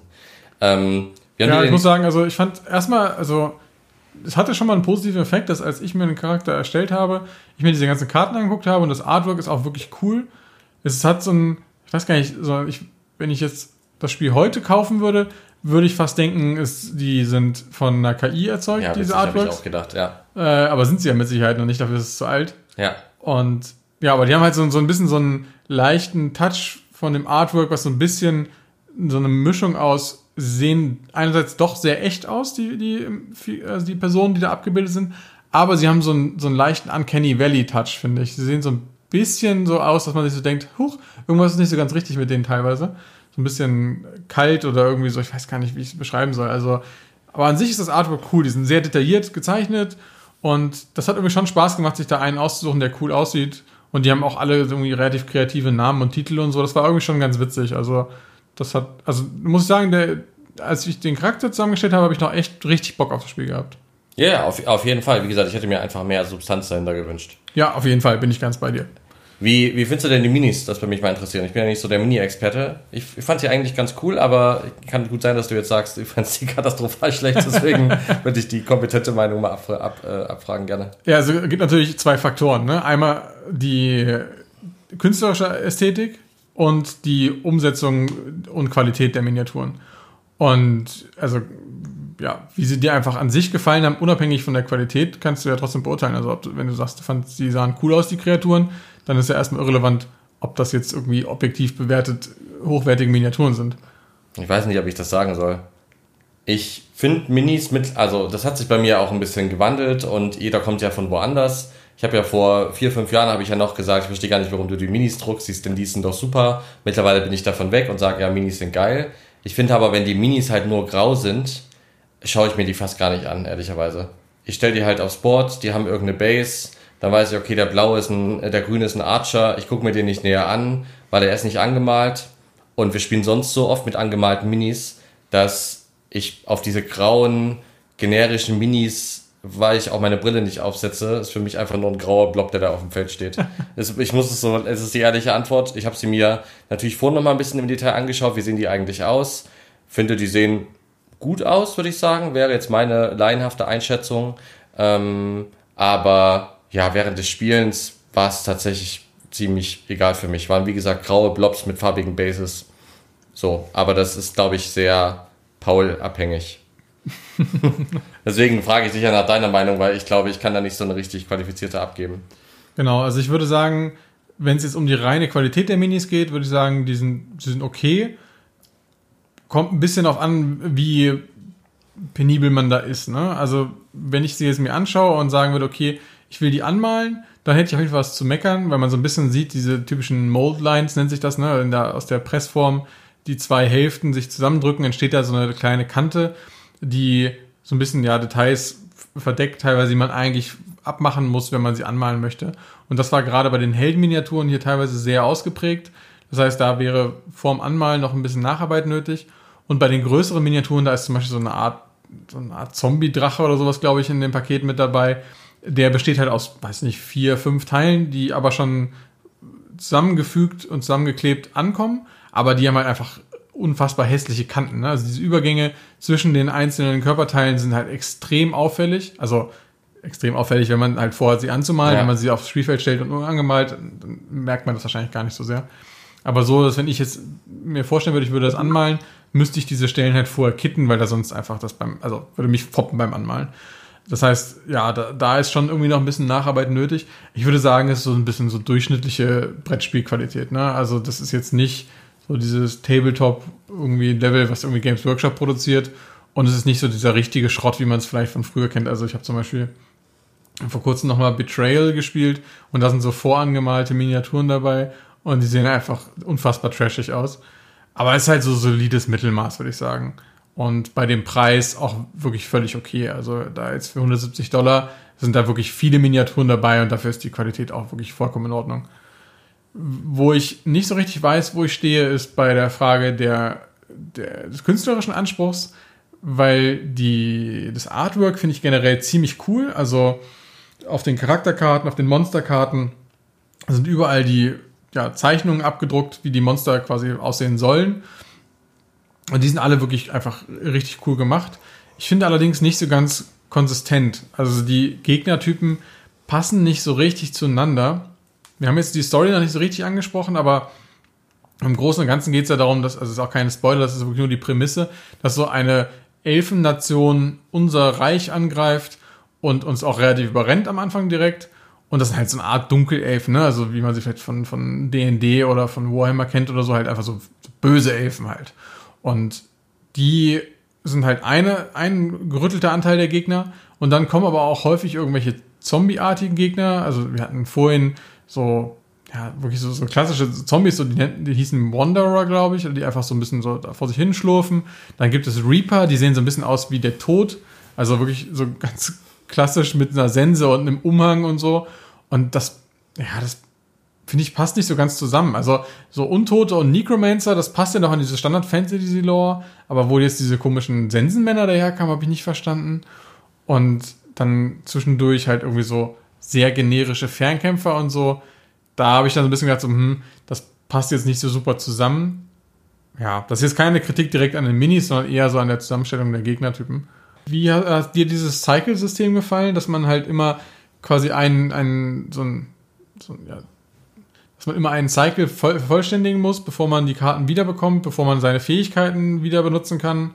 Ja, also wie du schon gesagt hast, wir haben es ja schon angedeutet und ich kann dir da noch zustimmen. Ich finde halt das ganze System mit den Karten ist halt irgendwie, es ist halt, der Kampf ist halt das, was man zu 70, 80 Prozent in dem Spiel macht. Und Karten spielen und sich überlegen, was man macht, ist halt die Hauptaktion, also wo stelle ich mich hin natürlich, wo bewege ich mich, wie bewege ich mich, das ist ein wichtiger Punkt. Und der zweite wichtige Punkt ist ja, der noch viel wichtigere eigentlich sollte es sein, welche Fähigkeit mache ich. Und da ist weder der Auswahl noch der Unterschied genug da. Und dann dieses Cycle-System, ja, das ist, finde ich, so, ich finde, es passt zu diesem seichten, zu diesem seichten Kartensystem, aber ich finde es nicht besonders toll. Also wenn es irgendwie mehr Karten gehabt hätte, weiß ich, wenn man zehn Karten hätte oder sowas und die auch wirklich unterschiedlich sind und ich dann wirklich überlegen muss, okay, ich kann jetzt auch nicht meine ganzen starken Karten rausballern gleich am Anfang, weil dann habe ich nur noch schlechte Runden und so. Oder hm, spiele ich erst die mit dem Sondereffekt und dann später die mit viel Damage oder umgedreht. Oder ich habe noch unterschiedliches Movement auf den Karten drauf, wie bei Frosthaven. Diese ganzen Abwägungen fehlen ja einfach. Und dadurch finde ich dieses Cycle-System so, es ist fast egal, welche von den vier Karten ich gespielt habe und habe die am Ende einfach so erst die, dann die, dann die, dann die gemacht. Hatte nicht das Gefühl, dass es einen riesen Unterschied macht. Ja, ich verstehe auch nicht. Also gefühlt auch in den Regeln lag dann ein größerer Fokus drauf, als dieses System verdient. Ne? Also es ist ja auch so, dass die Items, die jemand eingesetzt hat, sind dann ja getappt, nachdem man sie einmal benutzt hat. Und die werden erst wieder bereit, wenn man diesen Cycle vollständig abgeschlossen hat. Und das hat so ein bisschen suggeriert, dass das extrem wichtig ist. Aber man hat ja eigentlich auch kaum einen Einfluss darauf, wie lange das dauert. Das ist halt einfach eine Karte pro Runde. Das Einzige, was es verzögern könnte, wäre halt, wenn du eine von diesen nur einmal pro Szenario-Karten spielst, weil die dann den Cycle halt um eine Karte verlängern, weil du ja dann umso länger die anderen Karten auf der Hand hast. Und ja, das ist irgendwie so ein System, wo ich mich auch so frage, was soll das? Weil das wirkte erst so, als könnte es da irgendwie noch eine weitere Überlegung geben. Ne? Also zum Beispiel bei den Gloomhaven, Frosthaven Spielen ist es ja so, dass man abwägen muss, wann mache ich die Rast. Das ist ja auch quasi so ein Cycle. Ne?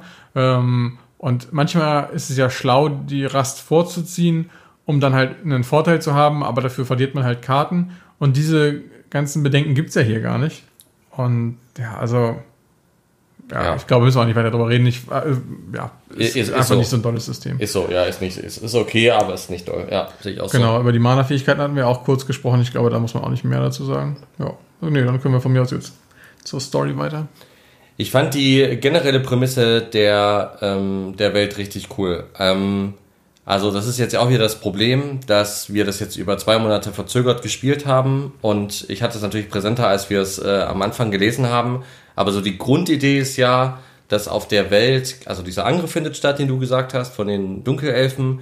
Und dann ist äh, die zweite Grundidee, Grundprämisse dieser Welt ja, dass ähm, es quasi keine großen Schlachten mehr geben darf, ähm, weil ansonsten große Naturkatastrophen passieren sondern dass, äh, und dass deswegen, weil diese großen Schlachten eben, weil da so viel Blut vergossen wird und dann rächt sich quasi die Erde oder die Götter, ich bin mir nicht mehr ganz sicher. Deswegen werden halt so Kämpfe und Kriege in der Regel dann in irgendwie 2 gegen 2, 3 gegen 3, 4 gegen 4 Duellen ausgetragen und so entschieden, damit eben diese, diese großen Katastrophen nicht passieren. Das fand ich eigentlich ganz cool. Und auch sonst alles, was so in der Welt passiert und diese Story und so, die war schon wirklich für ein Brettspiel, muss ich sagen, gut geschrieben, wenn ich die vergleiche mit anderen storybasierten Brettspielen, die wir bisher im Fantasy-Universum gespielt haben.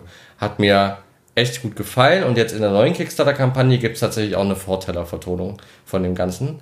Und das stelle ich mir schon cool vor. Also das hat echt, ja, also diese Welt fand ich erstmal prinzipiell spannend und die Prämisse war cool. Wie ging es dir da?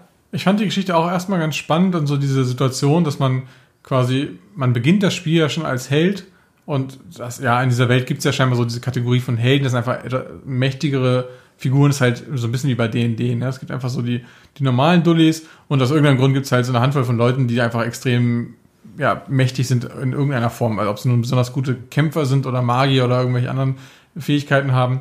Und das heißt, man ist schon so eine berühmte Person und trotzdem wird man so überrumpelt von diesem Angriff. Und das einfach erstmal so als Prämisse ist das cool, ne? Also dieses dieses Reich, nenne ich es mal, in dem wir da leben, ist eigentlich relativ stabil und man rechnet gar nicht damit, dass da irgendwie eine Bedrohung entstehen könnte und plötzlich kommen diese Kemet heißen die ja, glaube ich, so mehr oder weniger aus dem Nichts und ja, erobern große Teile des Landes. Das ist erstmal eine ganz spannende Prämisse, die jetzt allerdings, muss ich jetzt gerade feststellen, nicht so ganz zu dem passt, was du gerade gesagt hast, weil diese, man macht nur so kleine Scharmützel, damit die die, die, diese Naturkatastrophen da nicht passieren, passt ja nicht so ganz zu dem, wie das Spiel am Anfang beginnt. Also da ist ja eine große Invasion. Die ganze Stadt wird ja mehr oder weniger überrumpelt. Ja, passt nicht so richtig dazu, ne? Ja, kann ich dir, habe ich, hab ich auch gedacht, kann ich dir, ich weiß nicht, ob es erklärt wurde. Es ist halt, wie gesagt, das Problem. Wir haben das vor zwei Monaten gelesen. Ich fand die Grundprämisse cool. Dieser Stadtangriff, keine Ahnung, das ist ja auch so ein Standard-Fantasy-Setting. Das hat mich so ein bisschen an Roleplayer Adventures erinnert. Da war das ja auch so ähnlich. Das hat mich jetzt nicht so umgehauen. Äh, das ist ja auch so ein Standard-Setting mit, ach ja, auch bei hier Ian's End war das ja auch ähnlich. Ne, man ist irgendwie in der Stadt, dann greift wer an, man wird vertrieben und man muss die böse Macht umhauen. Das fand ich jetzt so okayisch. Aber so von der Grundprämisse des Spiels fand ich das eigentlich so ganz cool und ist auf jeden Fall eine Welt, wo ich gerne mehr erfahren möchte. Ja. Genau, was ich meinte mit der Prämisse, die mir gefallen hat, ist ja, dass man so ein bisschen in so einen Guerillakampf gezwungen wird. Ne? Wir haben ja. dann uns in so, einen, ja, in so eine Kleinstadt zurückgezogen und die dann nach und nach ausgebaut und verteidigt, um da dann von da aus dann so kleinere Angriffe auf die Gegner zu machen. Und das war erstmal so eine ganz nette Idee. Ich muss sagen, ob ich jetzt das, also da ich so scharf drauf wäre, dass das mit Vorteiler vorgesprochen wird, weiß ich nicht. Ich finde, die Texte sind, also die, die Idee und die Welt, die sie aufbauen, sind cool, aber das eigentliche Writing ist nicht so gut. Das ist okay und es ist vielleicht besser als manche anderen Brettspiele, aber es ist schon, also jetzt auch, auch nicht so das Gelbe vom Ei. Ne? Also es ist schon sehr oft so ein generisches, ja, ihr geht dahin, da sind Wachen, was wollt ihr mit ihnen machen? Ah, ihr wollt äh, schleichen, dann schleicht ihr jetzt hin und dann sind sie jetzt tot. Ende. Ja. Also, das ist schwankt sehr, muss man fairerweise sagen. Ne? Also das war jetzt gerade eher so ein Beispiel aus diesen äh, Reise-Events, die zwischen den Missionen stattfinden. Die fand ich alle extrem generisch. Besser ausformuliert sind dann teilweise die Texte, wenn man dann irgendwie neue Charaktere kennenlernt und so. Aber ich finde die schon, also das, also das Writing ist trotzdem nicht, nicht gut. Das ist okay, das ist passabel für ein Brettspiel. Aber das ist jetzt nicht so, dass ich mir das jetzt irgendwie in epischer Breite anhören müsste. Also du meintest ja vorhin von den drei Bestandteilen fandst du die Kämpfe das Schwächste, ich, äh, ich nicht. Ich fand aber die Story, also gerade diese Reisepassagen ziemlich cool. Ich glaube aber, es ist wieder der Klassiker, wer liest, hat einfach mehr Spaß. Also es ist wirklich, wirklich so, weil die halt einfach sehr komplex sind und ich persönlich kann das viel besser nachvollziehen, wenn ich selber lese. Heute habe ich es gelesen und ich fand diese Entscheidungsoption, die man hatte, schon cool. Und klar, die waren oft so generisch, so, ah, ich kämpfe gegen die, ich schleich weg, ich versuche zu überreden. Aber trotzdem haben sie dann so verschiedene Abzweigungen, wie in so einem Choose Your Own Adventure Book. Also komplexer als zum Beispiel bei einem Frosthaven, wo ich immer nur eine Option habe und dann ist das Event quasi vorbei. Ist es so eine ganze Kette an Events, die teilweise auch zu unterschiedlichen Missionen führt. Also wir hätten zum Beispiel bei der Mission vorhin zwei verschiedene Missionen spielen können, je nachdem, was wir gemacht haben. Und das finde ich schon cool. Ich bin bei dir. Es kriegt jetzt keinen Pulitzer-Preis für das Writing, aber es ist auch nicht super schlecht. Also es ist so, dass es mich nicht stört und dass es trotzdem paar coole Ideen und lustige, lustige Wendungen hat. Keine Ahnung, wir hatten vorhin zum Beispiel die Situation, dass wir diesen, diesen einen Magier hatten, der da lag. Äh, nee, das war so ein Schrift, kein Magier, das war so ein Scholar, so ein Wissenschaftler, ne? Und der ja diese, diese, diese Runentür, ich glaube, das können wir jetzt kurz mini-mini-Spoiler, ne? der wollte so eine Runentür öffnen irgendwie und äh, wir wollten irgendwas anderes von ihm wissen und dann konnten wir ihm erst sagen, ey, wir helfen dir mit deiner scheiß Tür oder sag uns bitte schnell Bescheid, weil wir kommen des und deswegen ist ein Notfall. Und dann haben wir gesagt, nee, wir sagen ihm, hilf uns mal. Und dann sagt er, äh, nee, ja, ich kann, äh, ist mir egal, ich will diese Tür öffnen. Und dann können wir ihm entweder sagen, oh, warum ist die denn so wichtig? Oder wir helfen ihm halt, diese scheiß Tür zu öffnen. Und dann haben wir gesagt, wir helfen dir, die Tür zu öffnen. Und dann kam da so ein richtiges Rätsel, was wir auch hätten lösen können, alle Exit Room hatten wir gerade vorhin nicht die Nerven zu. Und dann gab es ja die Option, die Tür einzutreten. Und dann haben wir halt gesagt, ja, wir treten die Tür ein. Und dann sagt er halt, äh, schreit er halt auch so in Caps Lock geschrieben, seid ihr bescheuert? und, und, dann kommen halt Geister und wollen ihn umkloppen. Also war halt einfach wirklich lustig, fand ich. Also war halt einfach, ja, einfach witzig gemacht so. Ich hatte gedacht, wir müssen halt würfeln, ob's klappt, aber nee, wir mussten halt nicht würfeln. Wir haben halt einfach, er hat uns halt einfach angeschrien, ob wir bescheuert sind. Er war halt einfach einfach ganz witzig so. Immer was anderes. Also finde ich schon, also nicht das, was ich an dem Spiel kritisieren würde, sagen wir es mal so. Nee, ich glaube auch, dass mein, mein, du hast mich missverstanden. Meine Kritik ist nicht daran, wie das aufgebaut ist. Ich finde das auch witzig. Mir das, das ist auch der Teil, der mir am meisten Spaß gemacht hat. Diese, äh, ne, man hat immer wieder Entscheidungen, die man treffen muss und das passieren wirklich unterschiedliche Dinge. Wenn die da auch teilweise so ein bisschen dieses typische Choose Your Own Adventure Fake sind, ne, dass dann am Ende führen dann doch viele Wege nach Rom und man landet dann bei derselben Konsequenz. Aber es passieren auf jeden Fall schon unterschiedliche Sachen und das ist witzig. Ich meine einfach nur die Qualität der Texte. Die sind ja, okay. sowohl von Rechtschreibung her als auch so von der, teilweise von dem, einfach von der Formulierung her sehr rumpelig. Also da äh, hat auf jeden Fall nicht jemand mal irgendwie Korrektur gelesen oder ich weiß nicht mal, ob das eine Muttersprachler geschrieben hat. Die sind wirklich, das meine ich mit, das muss ich mir nicht vorlesen lassen, weil die wirklich jetzt nicht so geil formuliert sind. Der, die Message, die da drin steckt, ist trotzdem cool. Ja, ja, da stimme ich, da stimme ich dir zu. Hast du eine Idee, was das kostet dem neuen Kickstarter, die Vorteile? Nee, keine Ahnung, aber ich weiß, dass Vorteile sehr viel Geld nimmt. 25 Dollar ja. muss man extra dafür zahlen. Oder man nimmt dann eins der teureren Pledges, kommen wir gleich nochmal drauf zu sprechen kommen. Ist aber auch wirklich super viel Text. Also wir kommen, glaube ich, gleich nochmal zu den verschiedenen Büchern. Das ist nämlich auch ein, ein Hauptkritikpunkt von mir. Aber mit wie viel Text dieses, das ausgeliefert wird, also es ist wirklich, äh, es ist wirklich super krass. Also das ist unfassbar viel Text, was da reingeschrieben wurde. Also da haben sie sich wirklich, wirklich viel Arbeit reingesteckt. Ähm, man jetzt, kann jetzt irgendwie böse sagen, ja, okay, das merkt man an der, an der Textqualität, aber es ist wirklich eine ganze Menge Content dahinter und da ist viel Zeit reingeflossen. Ja. Ja. Okay, also sind wir uns relativ einig, dieser Choose und Adventure Teil zwischen den Szenarien ist, äh, ist an sich ganz cool, macht Spaß, hätte besser geschrieben sein können. Und zwischendurch hat man so kleine Skill-Checks, die man machen muss. Die Charaktere haben unterschiedliche Skillwerte. Auch da finde ich wieder, ist es so, ja, ist halt ähnlich wie bei dem Kampfsystem, ist halt eigentlich auch nicht so richtig wichtig, ob man das jetzt irgendwie schafft oder nicht.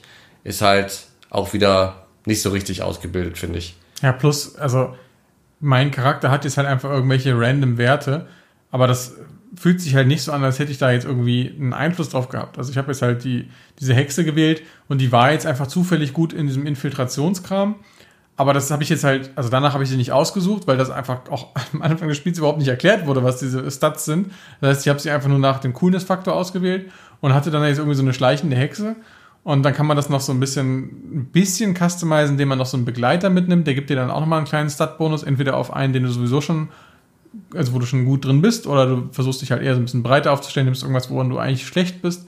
Und dann bekommst du halt im Schnitt vielleicht so einen Bonus von fünf 6 auf so einen Skill-Wurf, äh, ne? und dann musst du halt aber irgendwas erreichen, musst dann trotzdem den W20 würfeln und dann streut das Ding halt wieder, ne? Und am ja, Ende ist es dann halt auch wieder alles völlig random.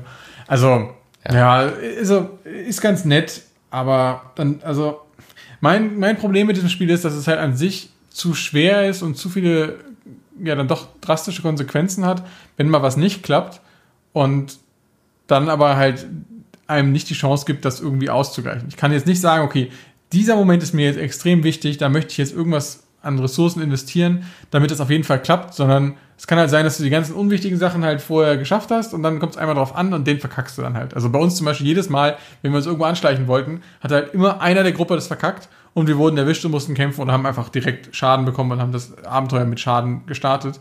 Und das ist natürlich ärgerlich, wenn du davor irgendwie die Bäuerin aber erfolgreich überredet hast, dass sie dir einen Apfel gibt. Ne, das ist einfach, also so ein bisschen das Ding, wo ich mich dann so ein bisschen frage, so, ja, hätte das nicht, hätte man da nicht noch eine Mechanik einbauen können, die einem so ein bisschen erlaubt zu sagen, okay, ne, einmal im Abenteuer neu würfeln oder irgendwie sowas Banales, äh, dass man sich halt so ein bisschen überlegen kann, was ist mir jetzt wirklich wichtig, wo möchte ich versuchen, den Test auch zu schaffen. Ja, ja, das streut, es, du hast das auf den Punkt gebracht, der W20 streut einfach zu sehr. Und wenn ich dann bei dem Skill mit dem einen Charakter 0 habe, weil das gar nicht kann, dann mit dem anderen 2, weil der es ein bisschen kann, ist es bei, bei dem W20 immer noch lächerlich und nicht so ein Riesenunterschied. Ja, aber insgesamt finde ich, ist die Zwischenphase cool und macht auf jeden Fall Spaß und ist auch relativ kurzweilig. Und was ganz nett ist, es gibt auch immer die Option, so, äh, Too Long Didn't Read, bring mich einfach zu Szenario. Ja, also es gibt immer so eine Option mit, äh, ich weiß gar nicht, wie sie es genannt haben, ist dann auch fett gedruckt. So nach, lass mich in Ruhe, lass ich will einfach, ich will einfach kämpfen, finde genau. ich sehr cool gelöst. Also können sich, finde ich, die Spiele, was so die Mechanik angeht, habe ich noch kein Spiel gehabt, was das so gut umsetzt wie ähm, Tanaris Adventure. Das ist auf jeden Fall, finde ich, von den Phasen die beste und eine große Stärke des Spiels. Hast du noch was dazu? Also allgemein zur Story vielleicht noch. Wie gesagt, ich finde an sich die Geschichte eigentlich ganz cool. Was mir auch so ein bisschen negativ aufgefallen ist, sind die teilweise die Namen, die sie verwendet haben. Also zum Beispiel die Stadt, in die wir flüchten, äh, heißt Warfugee.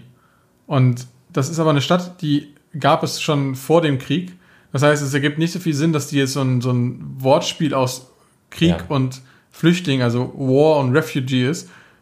Und also das ist jetzt zufällig die Stadt, wo die ganzen Kriegsflüchtlinge. Ich glaube, sie ist sogar noch ein Hafen. Ich glaube, sie wird sogar wie Wharf, also wie Fisherman's Wharf geschrieben.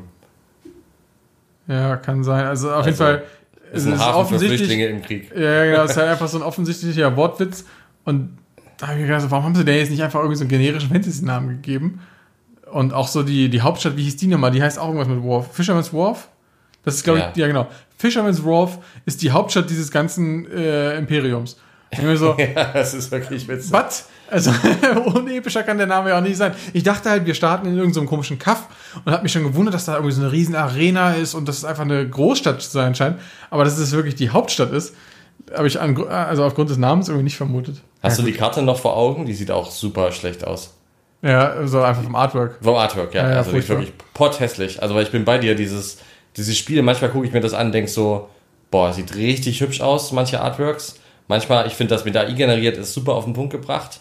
Manchmal, auf manchen Seiten ist ja irgendwie auch Artwork drauf, keine Ahnung, auf einer Seite von diesen Hunderten in diesem Buch hatten wir auch gerade eine Seite gesehen, irgendwie durch, beim Durchblättern, das sah aus wie irgendwie so ein Screenshot aus RuneScape 3D, irgendwie von oben. Jetzt war wirklich, ich weiß nicht, 2001 irgendwie äh, Online-Roleplay-Game, Screenshot in isometrischer Perspektive.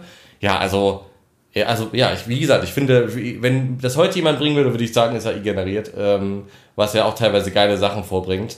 Aber diese, diese Karte, diese Weltkarte sieht total billig und schlecht aus und überhaupt nicht cool. Also wenn ich die Karte habe, dann will ich die aufblättern und will da irgendwie coole Sachen entdecken und detailverliebt, aber die sieht aus wie so eine, also wirklich ganz grausig. Ähm, gefällt mir gar nicht gefallen. Ja, die ist total detailarm und lieblos hingeklatscht irgendwie. Ja. Und man braucht sie auch einfach fürs Spielen auch nicht. Das heißt, die ist einfach auch völlig egal. Okay, worüber wollen wir als nächstes sprechen? Ich hätte gedacht, naheliegend wäre jetzt die dritte Phase. Meine Lieblingsphase in jedem Spiel, die Stadtphase. Erzähl mal, oder soll ich anfangen? Nö, Start ruhig. Du wirst überrascht sein, ich fand sie nicht gut. Also vielleicht erklären wir mal ganz kurz, wie sie abläuft. Ähm, in der Stadtphase hat man, also man hat ja auf seinen, es, es, ich finde sie sehr merkwürdig. Also wenn ich sie erkläre, merke ich schon, wie komisch die irgendwie ist. Ich würde ja meinen, man baut da irgendwie Gebäude und upgradet Sachen und das ist irgendwie auch so, aber die Mechanik ist, finde ich, ganz merkwürdig. Man hat so ein, so ein Deck aus ganz vielen Charakterkarten, die aber nicht die Charaktere sind, mit denen man kämpft, sondern halt so NPCs. Ich glaube, es soll die beides, Stadt, ne? Ge genau, soll die Stadtbewohner symbolisieren und man selber mischt seine eigenen Charakterkarten auch mit rein und zieht dann jeder Spieler daraus vier zufällige Karten und auf den NPCs und auch den eigenen Karten sind halt dann so Symbole drauf und mit diesen Symbolen hat man so eine Mini-Drafting-Game. Also man hat verschiedene Ebenen auf diesem Startboard. Man kann zum Beispiel Quests erfüllen. Da muss man dann eine Kombination aus verschiedenen Symbolen aus diesen vier Karten quasi finden. Und wenn man diese Quests erfolgreich erfüllt hat, kriegt man dafür so kleine Pinöppel und kann halt neue Ressourcen finden. Man kann neue NPCs freischalten, auch indem man diese Fähigkeiten auf den Charakterkarten einsetzt. Oder man kann sie quasi in Gebäuden einsetzen, um auch diese Pinöppel zu bekommen, diese Cubes. Und dann damit zum Beispiel die Gebäude abzugraden oder Sachen zu bauen. Aber irgendwie, ich weiß nicht, fand ich das so eine sehr merkwürdige Stadtphase, weil ich würde da einfach, also die Gebäude zum Beispiel, man kann da ja nicht richtig Gebäude bauen, man kann nur die Gebäude upgraden und das sind zum Beispiel die Gebäude, wo man dann je nach Klasse unterschiedlich, also für manche Klassen kriegt man in Gebäude A die besseren Waffen und Rüstungen, für manche Klassen in Gebäude B, für andere Klassen in Gebäude C und Gebäude D. Es gibt nur vier Gebäude, die man upgraden kann und insgesamt hat sich das nicht wie so eine richtige Stadt angefühlt. Also hat mir die Stadtphase von Frosthaven, von dem Medara, von dem Shadows of Brimstone oder auch von dem Kingdom Death Monster wirklich besser gefallen. Ja, hat mir, weiß nicht, hat mir irgendwie nicht so richtig was gegeben. Hätte ich mir auch, sagst du ja sonst oft ist überflüssig, finde ich hier diesmal ist überflüssig. Hätte ich mir einfach sparen können. Hätte einfach sagen können, hier, du kannst folgende Items kaufen, du hast ein paar Ressourcen bekommen in dem Szenario, hätte ich irgendwie besser gefunden. Sie haben einfach meiner Meinung nach zu viele ja, Mechaniken eingebaut, die alle total seicht und oberflächlich sind. Es gibt einerseits dieses Deck mit den Einwohnern, das du gerade angesprochen hast. Das fühlt sich halt total komisch an, weil es einfach am Anfang 20 generische Dullis sind, die da in dieser Stadt wohnen, plus halt unsere vier Helden. Und wenn ich dann äh, Karten ziehe daraus, äh, ziehe ich als Spieler vier Karten und wir ziehen jetzt bei in unserem Beispiel, weil wir zu zweit waren, jeder zweimal vier, weil wir ja quasi eigentlich vier Helden sind. Und das heißt, man zieht dann einen Großteil dieser Karten. Und in der Regel hatten wir das Glück, dass wir unsere Helden dann doch gezogen haben, weil die einfach von den Stats her viel mächtiger sind. Das heißt, es ist ein großer Nachteil, die nicht zu ziehen, weil die normalen Typen, die man so zieht, die haben in der Regel so zwei oder drei von den Stats, während unsere Helden ja teilweise bis zu sechs auf einem Stat haben und auch mehrere. Das heißt, man kann sie zwar nur für einen Wert nutzen in der Regel, mal für zwei vielleicht, aber man kann zumindest immer wählen, für welche man sie nutzt, während die anderen wirklich nur zum Beispiel Stärke 3 haben. Und das heißt, das ist schon mal komisch, dieses Deck irgendwie zusammenzustellen und dann da so random draus zu ziehen, statt es irgendwie so zu machen, dass jeder seinen eigenen Helden einfach spielen darf, so wie die ganze Zeit sonst auch, und dann einfach nur auf vier aufzieht, indem er einfach drei von den Randoms zieht. Das hätte ich irgendwie viel naheliegender gefunden. So war es dann teilweise so, dann habe ich deinen Helden gezogen um dann in der Stadtphase zu agieren. Das hat sich irgendwie komisch angefühlt und ich weiß auch nicht so, was da jetzt der Gedanke dahinter war, weil unterm Strich war es ja so, wir haben von 24 Karten dann 16 Karten gezogen. Das heißt, die Wahrscheinlichkeit, dass man die Helden zieht, war dann doch ja relativ hoch. Also, ja, war natürlich nicht garantiert, aber war jetzt nicht unwahrscheinlich. Und dann hätte man doch einfach auch so Balancing technisch sagen können, ja, scheiß drauf. Jeder spielt seinen eigenen Helden plus halt Randoms. So hätte ich es gemacht. Und das war so der erste Punkt, wo ich da ein bisschen drüber gestolpert war. Und ansonsten sind die verschiedenen Sachen, die man in der Stadt machen kann, erstmal klingen die ganz cool. Also die erste Sache, die erste Aktivität sind Expeditionen. Das heißt, ich kann meine Helden losschicken, um Ressourcen zu finden, wo man sich so ein bisschen fragt, so, okay, aber waren die nicht gerade auf einer Expedition quasi und haben da, also die Quest, die sie gerade gemacht haben, war das jetzt nicht auch eine Expedition? Aber egal. Das heißt, da kann ich also Helden einsetzen oder Figuren einsetzen, um Ressourcen zu bekommen. Das zweite ist neue, neue Bewohner rekrutieren. Das ist auch vom Wording her ein bisschen komisch. Das heißt Conquer. Das ist ja normalerweise sowas wie erobern, was jetzt eher so auf Gebiete als auf Menschen bezogen wird, aber egal. Genau, das heißt, da kann ich also neue Leute überzeugen, davon uns ja, unserer, unserem Widerstand beizutreten, indem ich halt einfach beweise, dass ich der geilere von allen bin, weil ich dann halt auch sagen muss, okay, dann, ne, der, der, um den zu rekrutieren, brauche ich drei Stärke und drei Gelehrtheit oder so. Und dann habe ich ihn quasi überredet oder überzeugt, dass er jetzt bei uns mitmacht. Und der dritte Step ist, dass dieses, dieses Gebäude nutzen und upgraden. Und das klingt erstmal so auf dem Papier ganz cool, aber unterm Strich läuft es dann einfach nur darauf hinaus, dass man diese Stats wie Ressourcen ausgibt, um Sachen zu, zu kaufen. Ne? Also entweder ich kaufe mir äh, Ressourcen, die ich zum, zum Craften brauche, ich kaufe mir neue Figuren, damit ich sie halt entweder mit in den Kampf nehmen kann oder in der nächsten Stadtphase ziehen kann, um dann deren Ressourcen wieder zu benutzen. Oder ich mache halt irgendwas mit den Gebäuden. Und unterm Strich war das dann eigentlich gar nicht so eine coole Entscheidung, ne? weil wir meistens einfach geguckt haben, okay, was ist jetzt das Dringendste? Und dann haben wir das halt einfach gemacht. Und es hat sich irgendwie nie so richtig cool angefühlt. Einfach weil die Upgrades auch alle so, so minimal halt waren. Ne? Wenn es jetzt irgendwie gewesen wäre, cool, du kannst jetzt halt eine Waffe dir holen, die dir wirklich einen spürbaren Bonus bringt oder einen neue, neuen Zauber, der halt richtig was ändert an deinem Charakter. Und stattdessen war es halt so, ja, mit den, mit den Items und dem Crafting machen wir vielleicht nochmal gleich im Detail, aber mit den Zaubern zum Beispiel war es dann so, da habe ich geguckt, okay, welche Karten könnte ich denn bekommen, wenn wir das Gebäude, was zu meiner Klasse gehört, upgraden. Und die waren halt einfach völlig egal. Es war dann halt eine Karte, die hat dann statt 12 Schaden, hat die halt irgendwie 13 Schaden gemacht. Das, also, tut mir leid, aber das ist ja lächerlich. Das ist ja, das ist ja kein Upgrade. Das, das ist halt, wie vorhin schon erwähnt, der Unterschied bei 10 plus Schaden mit ein oder zwei Schaden mehr ist einfach irrelevant. Und das ja. fühlt sich halt einfach dann nicht geil an. Ja, das Stadtsystem leidet auf jeden Fall auch absolut darunter, dass es ja, dass die Upgrades für die Charaktere, die Items, wir können ja gleich nochmal drauf kommen, aber vor allen Dingen auch die Fähigkeiten, was ja finde ich eigentlich so, ja, ich habe mich so drauf gefreut, dachte, geil, jetzt können wir neue Fähigkeiten freischalten, sind bestimmt voll coole Sachen dabei. Ich meine, ich bin ja ein Bogenschütze gewesen, hätte man ja so wirklich coole Sachen machen können irgendwie, aber es war wirklich einfach nichts Tolles. So, wie du sagst, also minimale Verbesserungen und das fühlt sich dann irgendwie nicht so richtig nach Fortschritt an in so einem Spiel. Das muss, finde ich, schon davon leben, dass man wirklich dann denkt, so geil, jetzt habe ich hier die Ressourcen geholt, habe das Gebäude geupgradet, habe das Geld für die Karte ausgegeben, dafür habe ich jetzt dieses geile Ding irgendwie, weil man ja auch nur ein, zwei Sachen pro Stadtbesuch machen kann. Und wenn man dann zu viert spielt, muss man sich ja auch noch entscheiden, wer macht denn jetzt was. Wir haben ja das Glück, dass wir das dann immer für unsere Haupthelden auch machen konnten meistens. Aber das geht zu viert ja auch nicht. Und dann ist es so eine Kleinigkeit, ach, das fühlt sich irgendwie nicht so richtig belohnt an. Ja, ja. also hätte man einfach wirklich sehr, sehr stark runter rationalisieren können und es wäre nichts verloren gegangen bei dem Spiel. Schade. Genau, und bei den, den Helden oder diesen anderen Figuren, die man da in der Taverne anwerben kann, das ist halt auch so ein Nicht-Upgrade, ne? Also, die haben ja, wie gesagt, du kannst sie benutzen in der nächsten Stadtphase, um dann damit die Ressourcenkosten zu bezahlen, aber die sind nicht mal irgendwie klar besser, ne? Es ist jetzt nicht so, ich zahle diese Runde drei Stärke, um meinen Helden zu rekrutieren, der dann beim nächsten Mal, wenn ich ihn dann beim nächsten Mal überhaupt ziehe, weil es ja Zufall ist, dann sechs Stärke hat, sondern die haben in der Regel dann trotzdem nur drei von einer Stat und dann halt noch einen kleinen Bonus. Und das ist einfach, also das ist ja einfach, das, ist einfach so wenig, das ist einfach nix. Hm. Ja, die Der haben halt zweite, den Bonus, dass man sie mit auf die Quest nehmen kann, ne? Wollte ich gerade sagen. Das, ja, ja, okay. ist, das ist das Einzige, was dazu kommt. Ja. Äh, dass die halt manchmal einen netten Bonus haben. Aber auch da war es dann so, als ja dann für jeden Helden einen hatten, waren die auch schon wieder relativ egal, ne? Also die meisten von denen waren einfach nur, du startest mit einem Mana extra. Und du kannst jetzt nicht zwei Helden mitnehmen. Ich kann jetzt nicht mit zwei Jungs starten und dann einfach zwei Mana bekommen, sondern ich muss mich halt für einen Begleiter entscheiden. Und klar, wir hatten jetzt für dich einen relativ starken dann gefunden in dieser Runde. Aber weil diese Auslage der verfügbaren Dinge halt auch random ist, haben wir da auch einfach so Sachen dabei gehabt, die echt total lame sind. Also wir hatten dann in dem, in dem ersten Tavernenbesuch jemanden rekrutiert, wo wir dachten, cool, der ist was für deinen Tank. Der erhöht nämlich die HP, des, also des Charakters, der, den er begleitet, um 20. Klang erstmal cool. Aber mit dem Nachteil, dass alle anderen Helden 5 HP verlieren. Das heißt, man spielt ja zu viert. Das heißt, einer bekommt 20 und die Gruppe verliert aber 15 HP bei den anderen Charakteren in Summe. Das heißt, netto gibt dieser Charakter 5 HP extra. Und da sind wir wieder an dem Punkt, wann sind 5 HP mal relevant? Ja, ja, absolut.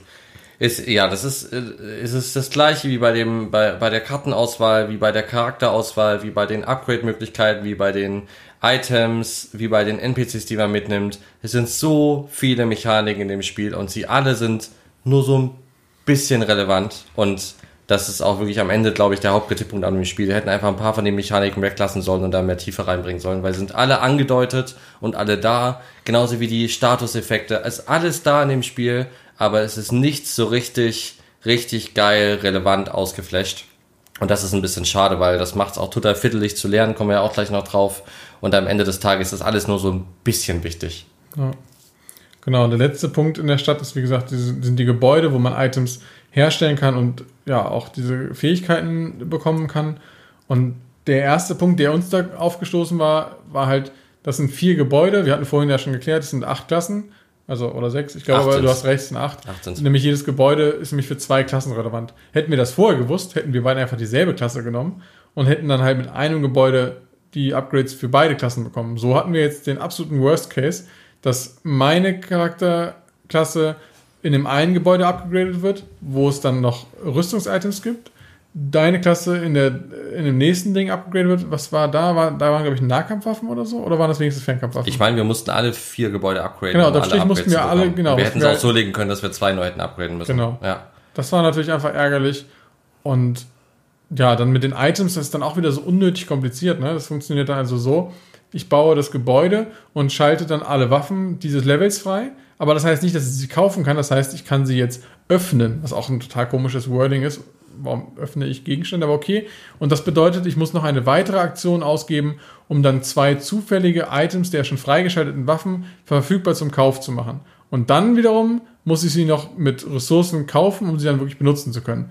Und das ist einfach, also klar kann man machen, aber man fragt sich so, was ist da jetzt der Mehrwert? Ne? Ja. Warum, was bringt das dem Spieler jetzt an, an mehr Spaß, das so zu machen?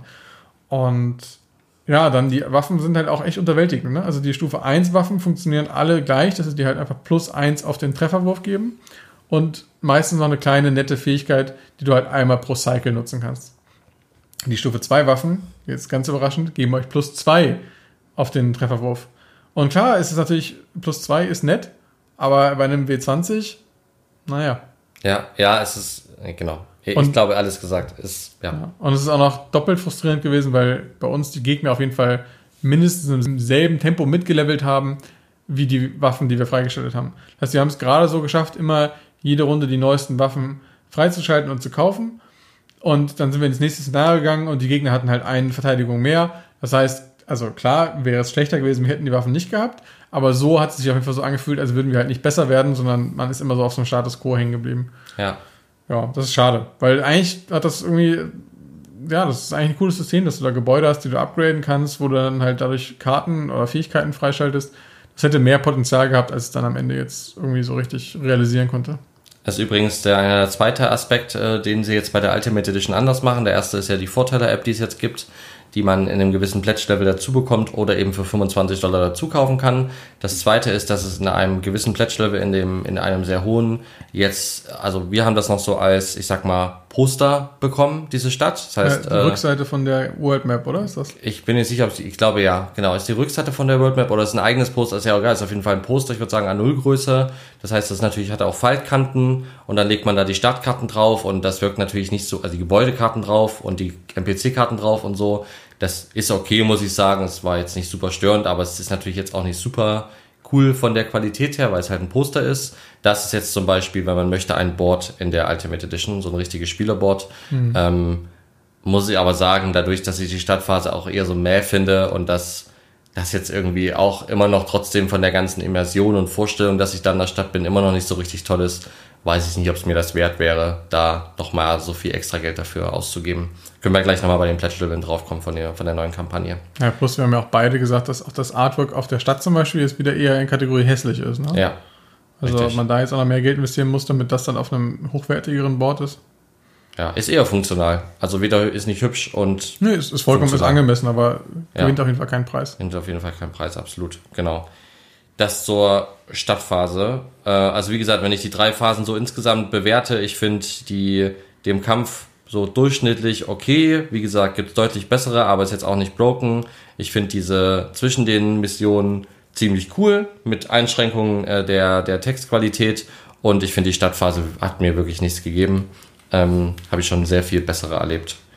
Ja, bei mir ist halt so, dass ich die Kampfphase am kritischsten sehe, weil sie meiner Meinung nach das, das wichtigste Element ist und da die Fallhöhe einfach viel höher ist. Wenn das Ding cool ist, dann kann der Rest durchschnittlich oder un, also einfallslos sein und das Spiel trägt sich trotzdem. Andersrum funktioniert es halt nicht. Ja, Wenn die stimmt. Kampfphase keinen Spaß macht, dann kann der Rest es auch nicht mehr rausreißen. Dementsprechend ist für mich halt wirklich die Kampfphase das, die größte Enttäuschung des Spiels. Und die Stadtphase ist halt ungefähr, was ich von der Stadtphase erwarte. Deswegen ist die für mich so das Mittlere. Und das wirklich das Beste ist die, diese Reisephase. Ja, ja, kann ich auch total nachvollziehen und stimme ich dir auch zu. Die Kampfphase ist natürlich das Wichtigste und ja auch das, warum man ein Spiel spielt. Ähm, also warum man so ein Spiel spielt, weil die Story halt natürlich auch einfach den kleinsten Teil ausmacht. Sonst sollte man eher ein Pen-Paper-Spiel spielen, wenn dann die Story das aller, allerwichtigste ist und der Rest egal. Da kann man das auch besser customizen. Ganz kurz, wenn du es gerade ansprichst, Rollenspiel. Hast du gesehen, dass es da scheinbar auch einen Tanaris RPG gibt? Ja, das haben sie rausgebracht äh, zwischen der versprochenen Auslieferung 2021 und der tatsächlichen Auslieferung 2023 haben sie noch eine Ah, ja. Pen-Paper-Kampagne gestartet. Ich habe wirklich den Eindruck, dass die ein finanzielles Problem haben. Also es ist eine Mutmaßung, ich kenne die Berichte nicht und äh, so, aber die haben 2020 diesen Kickstarter rausgebracht. Haben sie 2022 diesen Pen and Paper Kickstarter rausgebracht, wo ich sage, das ist jetzt ja auch klassischerweise was, was schnell zu produzieren ist. Ich meine, sie haben ja auch schon ganz viel Story und World, ne, was jetzt nicht so Component-heavy ist. Also ich würde sagen, Pen-Paper-Rollenspiel ist erstmal schnell rauszubringen. Wie gut es dann ist, weiß ich nicht. Ich habe es nicht gespielt, ich habe es mir auch nicht angeschaut. Aber da haben sie auch nochmal die Möglichkeit gegeben, dass man nachplätscht für das Adventures. Und jetzt haben sie, bevor das richtig ausgeliefert wurde, final, ja schon diese Ultimate Edition gestartet. Also eigentlich hätte man ja damit, finde ich, gewartet, bis das bei allen da ist. Also die, das ist ja klar, dass das zu, zu Kritik führt, wenn Leute das Spiel noch nicht mal haben und ich schon den quasi die Ultimate Edition bei Kickstarter groß anpreise, die dann ja auch noch besser ist. Ist ja auch ein frustiges Erlebnis. Ich habe mein Spiel noch nicht mal bekommen und die quasi 2.1 kommt schon irgendwie angekündigt und da wird mir schon gesagt, was alles besser ist in der Version, die ich jetzt backen kann, versus die Version, die ich noch nicht mal bekommen habe. Also das wirkt alles so wie ein Unternehmen, was gerade so von Kampagne zu Kampagne reitet. Und ich finde, das muss man auch, wenn wir gleich über das, die neue Kampagne und die Pledge-Level sprechen, beachten. Ich meine, es gehen gerade ja einige über die Wupper und bei der Preisdimension, die das Spiel kostet, würde ich zumindest nicht ausschließen, dass das Geld vielleicht am Ende auch weg ist. Also das sollte man das schon mit im Hinterkopf behalten. Weil wie gesagt, das wirkt für mich nicht wie ein, wie ein gesundes Unternehmen, äh, wie, wie die da agieren. Also erstmal würde ich sagen, es ist nichts dran äh, zu kritisieren, dass die ein weiteres Spiel ankündigen, bevor das nächste ausgeliefert ist. Das ist ja, wenn, wenn die Produktion abgeschlossen ist, was sollen sie da jetzt rumsitzen und Däumchen drehen und warten, bis die letzten Pakete angekommen sind? Damit haben die auch nichts zu tun. Das macht dann halt irgendein Fulfillment-Dienstleister. Wenn sie jetzt also ein anderes Spiel in der Mache haben, erstmal nichts gegen zu sagen.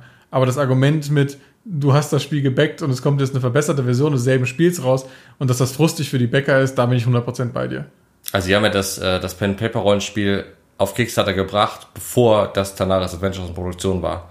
Jetzt bin ich natürlich nicht so tief detailliert drin, wie viel konnten die dann noch machen und so. Finde ich auch nicht so schlimm. Ist prinzipiell okay und trotzdem wirkt es, wenn man so auf die Daten guckt und die Zeitabläufe, die haben auch wirklich extrem damals gepusht, dass man dieses Pen-Paper-Spiel backt und so. Ist ja, kann man auch sagen, ist ja auch logisch, da sollen sie Marketing machen und so, verstehe ich ja als Marketingmensch am ehesten.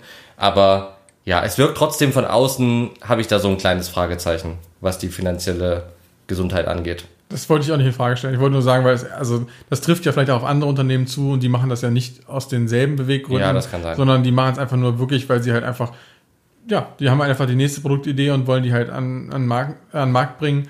während sie halt darauf warten, dass es ausgeliefert wird. Das ist jetzt nicht der Teil, den ich kritisieren würde, sondern eher das restliche Verhalten und wie sie es jetzt halt gemacht haben. Ne? Also das, das kann ich schon nachvollziehen. Das ist auf jeden Fall ein guter Punkt, dass man da sagen sollte oder aufpassen sollte, ähm, ob das wirklich am Ende dann auch noch klappt oder ob sie jetzt quasi das letzte Geld noch einsammeln, was sie kriegen können und dann dicht machen müssen. Ja, ja, ich glaube auch nicht, dass sie das böswillig machen wollen, weil am Ende haben sie das ja ausgeliefert und auch schon Spiele vorher, aber kann halt auch einfach Missmanagement sein, ne? Ja, ähm, ja vor allem, also natürlich krass, dass es sich so lange zieht. Also das Spiel steht ja jetzt auch schon eine Weile.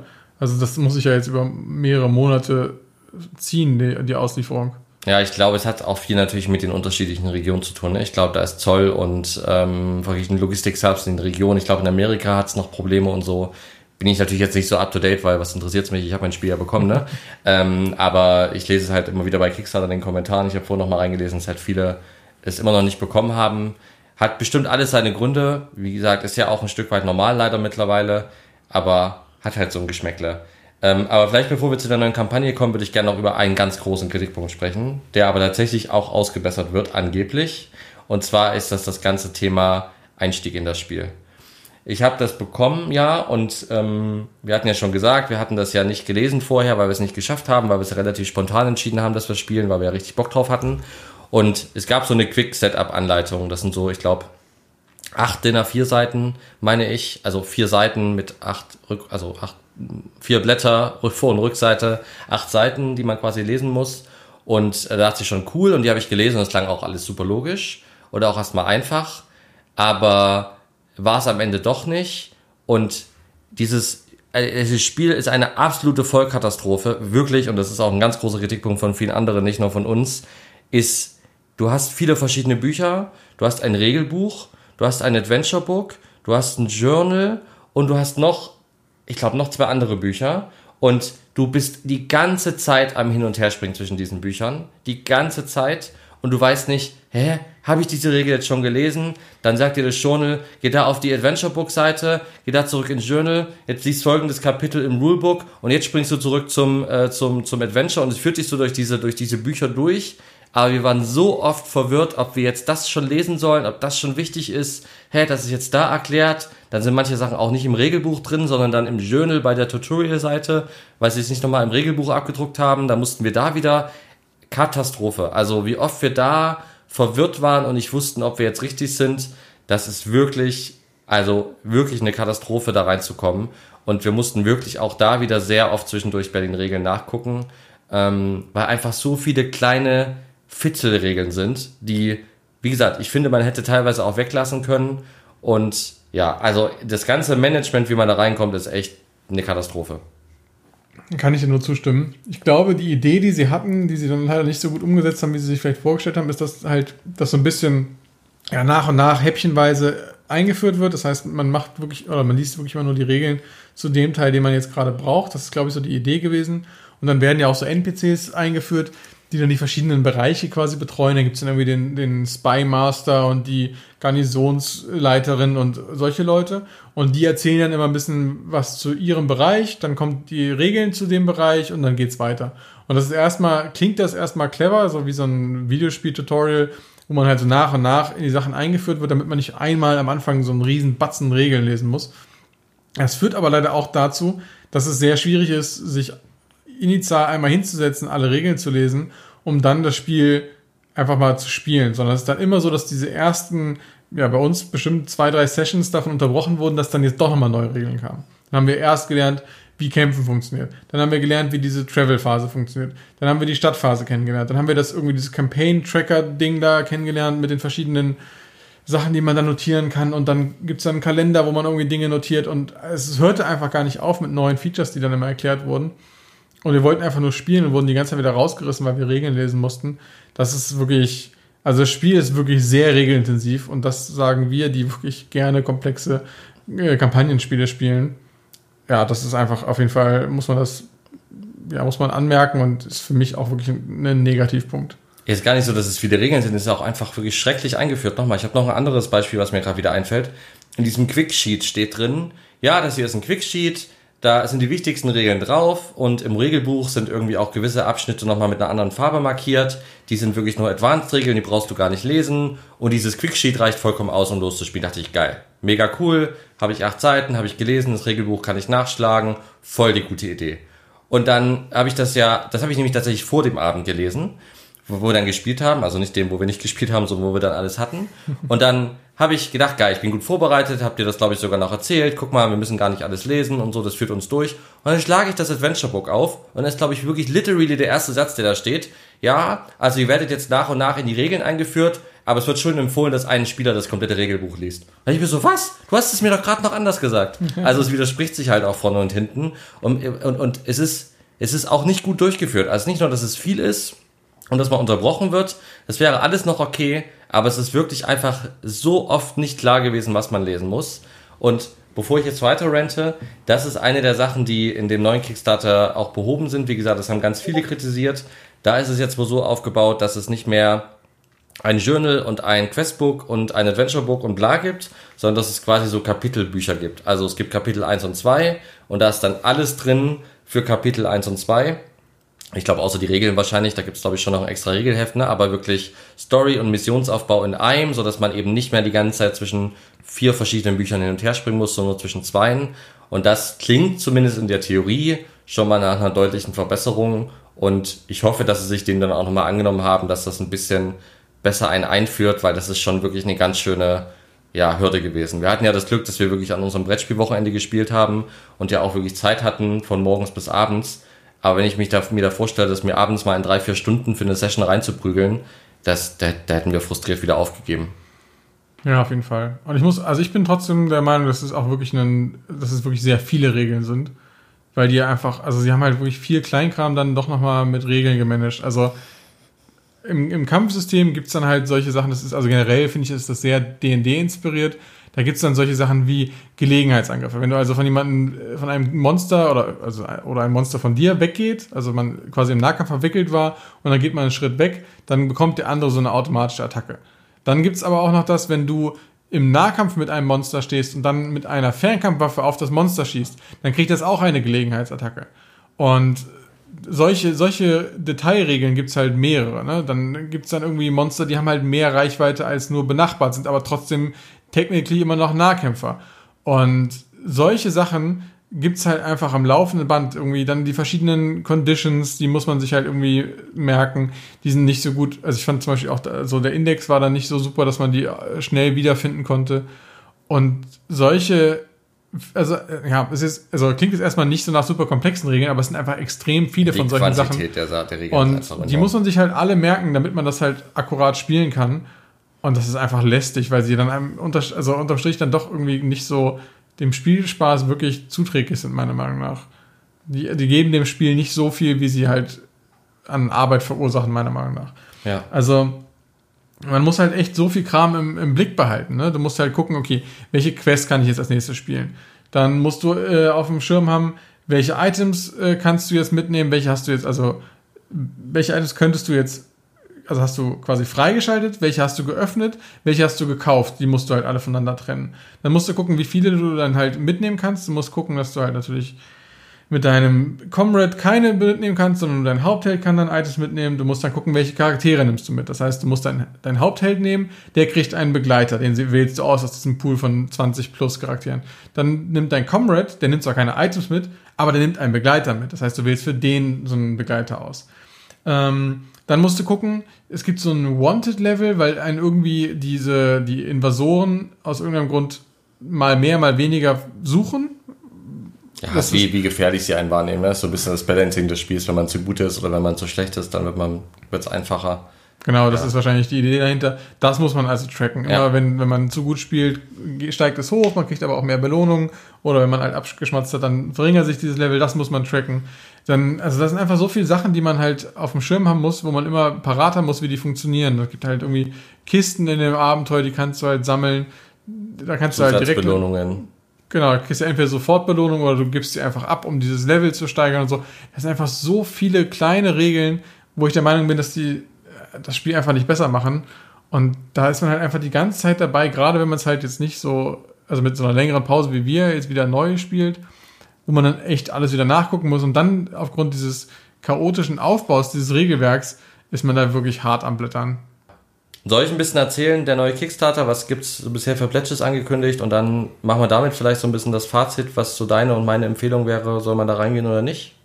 Oder hast gut. du noch was? Also ich habe noch so einen kleinen Mini-Spoiler-Teil, über den ich gerne mal sprechen würde. Ja. Aber das würde ich sagen, heute danach, am Ende, oder? Ja. Ja, würde ich auch sagen.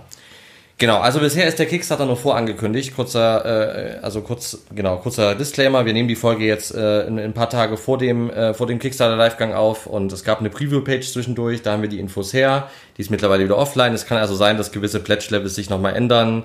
Genießt das also bitte mit der entsprechenden Vorsicht und prüft natürlich nochmal nach, bevor ihr irgendwas backt, ob die, ob die Beträge wirklich die gleichen sich oder sich die Inhalte nochmal geändert haben. Aber bisher sieht's so aus.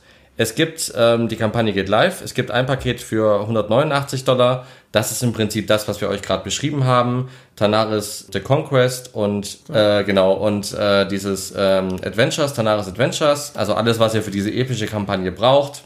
Mit der Verbesserung der besseren Regelhefte, ohne die Boards aber kostet 169 Dollar. Da fehlt aber diese Madness Box, die ich habe, also ist nicht ganz vergleichbar, aber könnt ihr trotzdem zum Spielen total nutzen.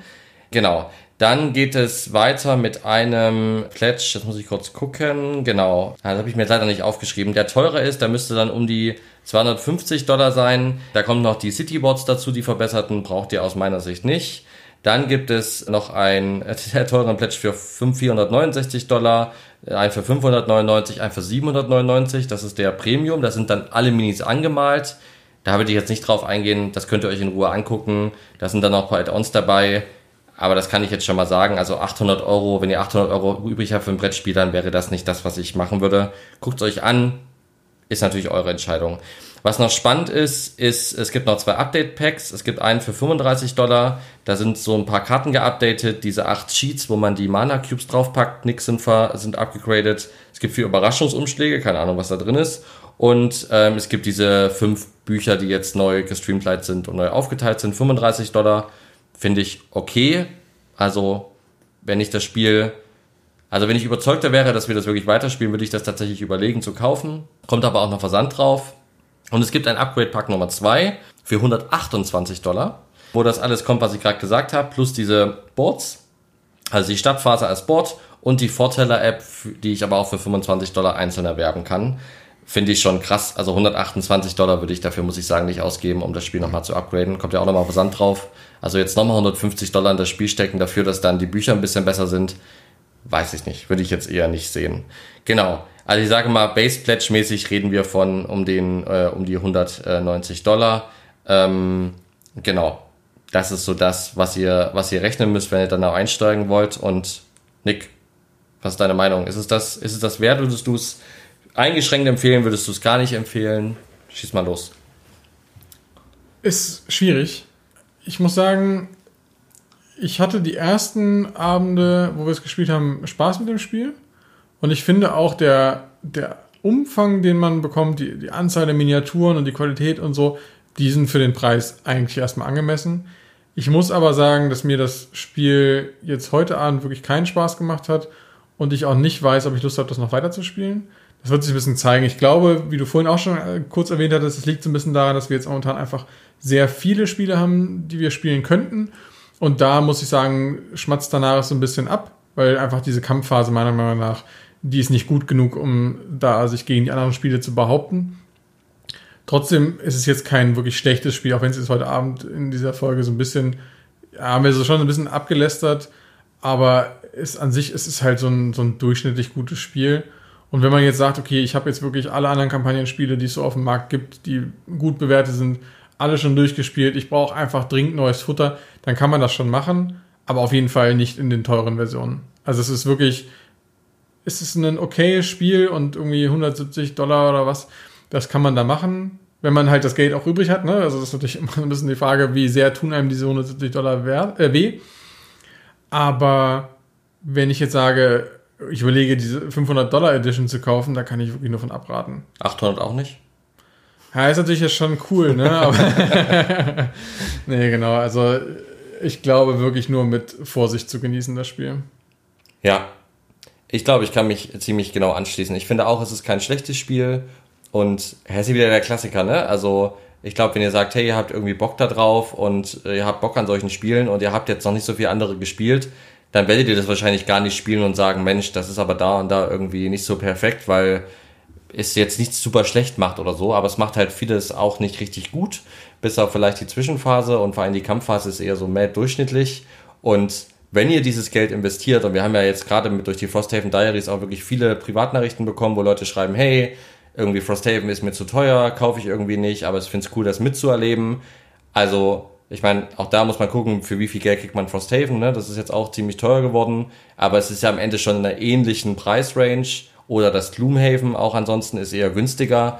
Da würde ich sagen, gibt es wirklich einfach bessere Spiele, ne? Wenn man sagt Story Heavy, dann kauft euch lieber ein Gloomhaven in Frosthaven in Medara zum Beispiel. Da habt ihr für eine ähnliche Preisrange, glaube ich, bessere Spiele am Ende des Tages, meiner Meinung nach.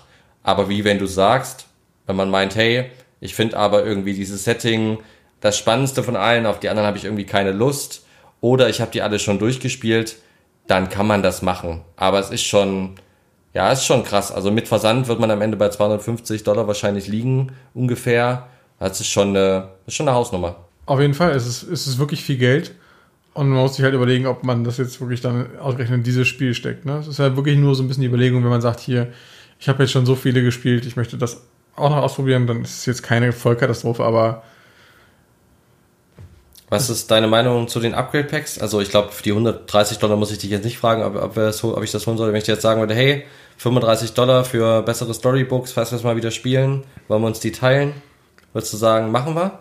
Ich muss sagen, ich habe es mir jetzt nicht im Detail angeguckt und die, wie du gesagt hast, die, diese Preview-Page ist ja auch wieder offline, das heißt, man kann es sich gerade nicht anschauen. Ich kann mir nicht so richtig vorstellen, was sie genau machen, wenn es jetzt nur darauf hinausläuft, dass sie die Bücher also zusammenführen, aber sie nicht von, der, von dem Grundaufbau neu machen, dann ist es halt nicht viel wert. Und ohne da jetzt ein Beispiel zu sehen, würde ich da auf jeden Fall kein Geld reinstecken. Also ich habe so ein bisschen die Sorge, dass es am Ende nichts anderes ist, als die einfach so ein bisschen gruppiert zusammenzubatschen aneinander. Und dann hast du ja nicht viel davon. Ne? Es ist ja jetzt nicht das Problem, dass es verschiedene Bücher sind, sondern dass diese Struktur innerhalb der Bücher nicht so äh, clever ist. Und wenn sie dann einfach im Worst Case die einfach nur in ein Buch machen und dann einfach hintereinander weggedruckt haben, dann hast du davon ja überhaupt nichts. Ne? Und auch so diese Aufteilung nach den Kapiteln, was du vorhin angesprochen hast, da kann ich mir auch nicht so richtig was drunter vorstellen, weil klar, diese Regeln müssen ja irgendwie trotzdem separat sein und die waren so der größte Knackpunkt, fand ich, dass die dann die, das Regelbuch auch so ein bisschen nach Phasen oder nach Kapiteln aufgebaut war jetzt schon. Und dann hat das ja immer so referenziert, das hast du ja vorhin auch so ganz kurz angeteasert. Das heißt, okay, jetzt lest Kapitel 7 im Regelbuch, aber nur den Bereich bla bla bla. Also, keine Ahnung, ne, das Kapitel ja, ja. Stadtaufbau, aber lest nur die Phase Taverne oder so. Und dann ist es aber nicht so ganz klar, okay, hört die jetzt da aber auf und das klingt jetzt so, als würden wir es nicht brauchen. Soll ich es trotzdem noch lesen? Soll ich es nicht lesen? Das ist ja eher so das Problem gewesen. Und wenn sie das korrigieren wollen, dann haben sie aber auch wirklich nochmal viel Arbeit vor sich. Und ja, ist schwer einzuschätzen. Würde ich jetzt fast denken, da könnten sie sein, dass sie da den, den billigen Weg wählen und dann hat man am Ende nichts davon von diesem Upgrade-Kit. Wir können ja mal gucken, wenn die Kampagne live ist, vielleicht im nächsten Monatsrückblick. Ich glaube, wenn wir den aufnehmen, ist sie noch nicht live, aber Sonst im übernächsten gucken wir uns das nochmal an und sprechen nochmal drüber. Würde mich deine Meinung nochmal interessieren. Weil, wie gesagt, also das für 130 Dollar werde ich auf gar keinen Fall becken, weil diese Stadtboard Kruttenkerles. Aber ähm, so die, ja, die besseren Regelbücher, um dieses Spiel besser spielbar zu machen, tendenziell würde ich sagen 80% gerade nein, 90%. Aber ja, ich würde es mir gerne einfach nochmal anschauen und deine Meinung nochmal hören dazu. Genau. Okay, also das zu der Kickstarter-Kampagne. Von daher, ich glaube, wir haben wirklich genug darüber gesprochen. Ist ja eure Entscheidung, euer Geld. Ähm, aber genießt es mit Vorsicht, äh, schaut über, äh, schaut was drauf ist, fallt nicht auf die guten Boardgame Geek Bewertungen rein, also liegt glaube ich gerade bei 9,1, das ist es auf jeden Fall wirklich nicht, finde ich. Äh, dafür haben es glaube ich die Leute einfach noch zu wenig gespielt. Das kann ich mir nicht vorstellen, dass schon so viele so tief eingestiegen sind. Und das sieht man auch an den Bewertungen. Äh, wisst, worauf ihr euch einlasst. Und wie gesagt, habt auch ein bisschen im Hinterkopf, ne? Ich will das jetzt nicht irgendwie schwarz malen. Ich bin ja auch ein totaler Optimist und ich gehe davon aus, ich meine, die haben auch durch die Corona-Zeit diese Szenaris Adventures ausgeliefert am Ende des Tages an alle, oder werden sie an alle ausliefern. Sieht zumindest so aus, haben sie auch geschafft. Also die Chancen sind auch gut, dass sie da durchkommen, dass das jetzt kein Unternehmen ist, was morgen pleite ist. Aber ein bisschen mit einem Grain of Salt sollte man das Ganze auf jeden Fall genießen, finde ich, und so ein bisschen hingucken, was man da macht. Genau. Okay.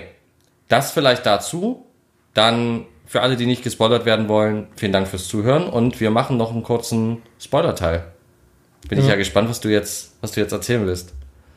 Ja, genau. Also im Spoiler-Teil wollte ich hauptsächlich die brennendste Frage klären, die mir auf der Seele äh, brennt, ist nämlich, was haben wir falsch gemacht? Warum waren die letzten Missionen so brettschwer? Hast du das Gefühl, wir hätten da, wenn wir anders gespielt hätten, anders angegangen wären, wirklich eine Chance gehabt, diese Szenarien zu schaffen?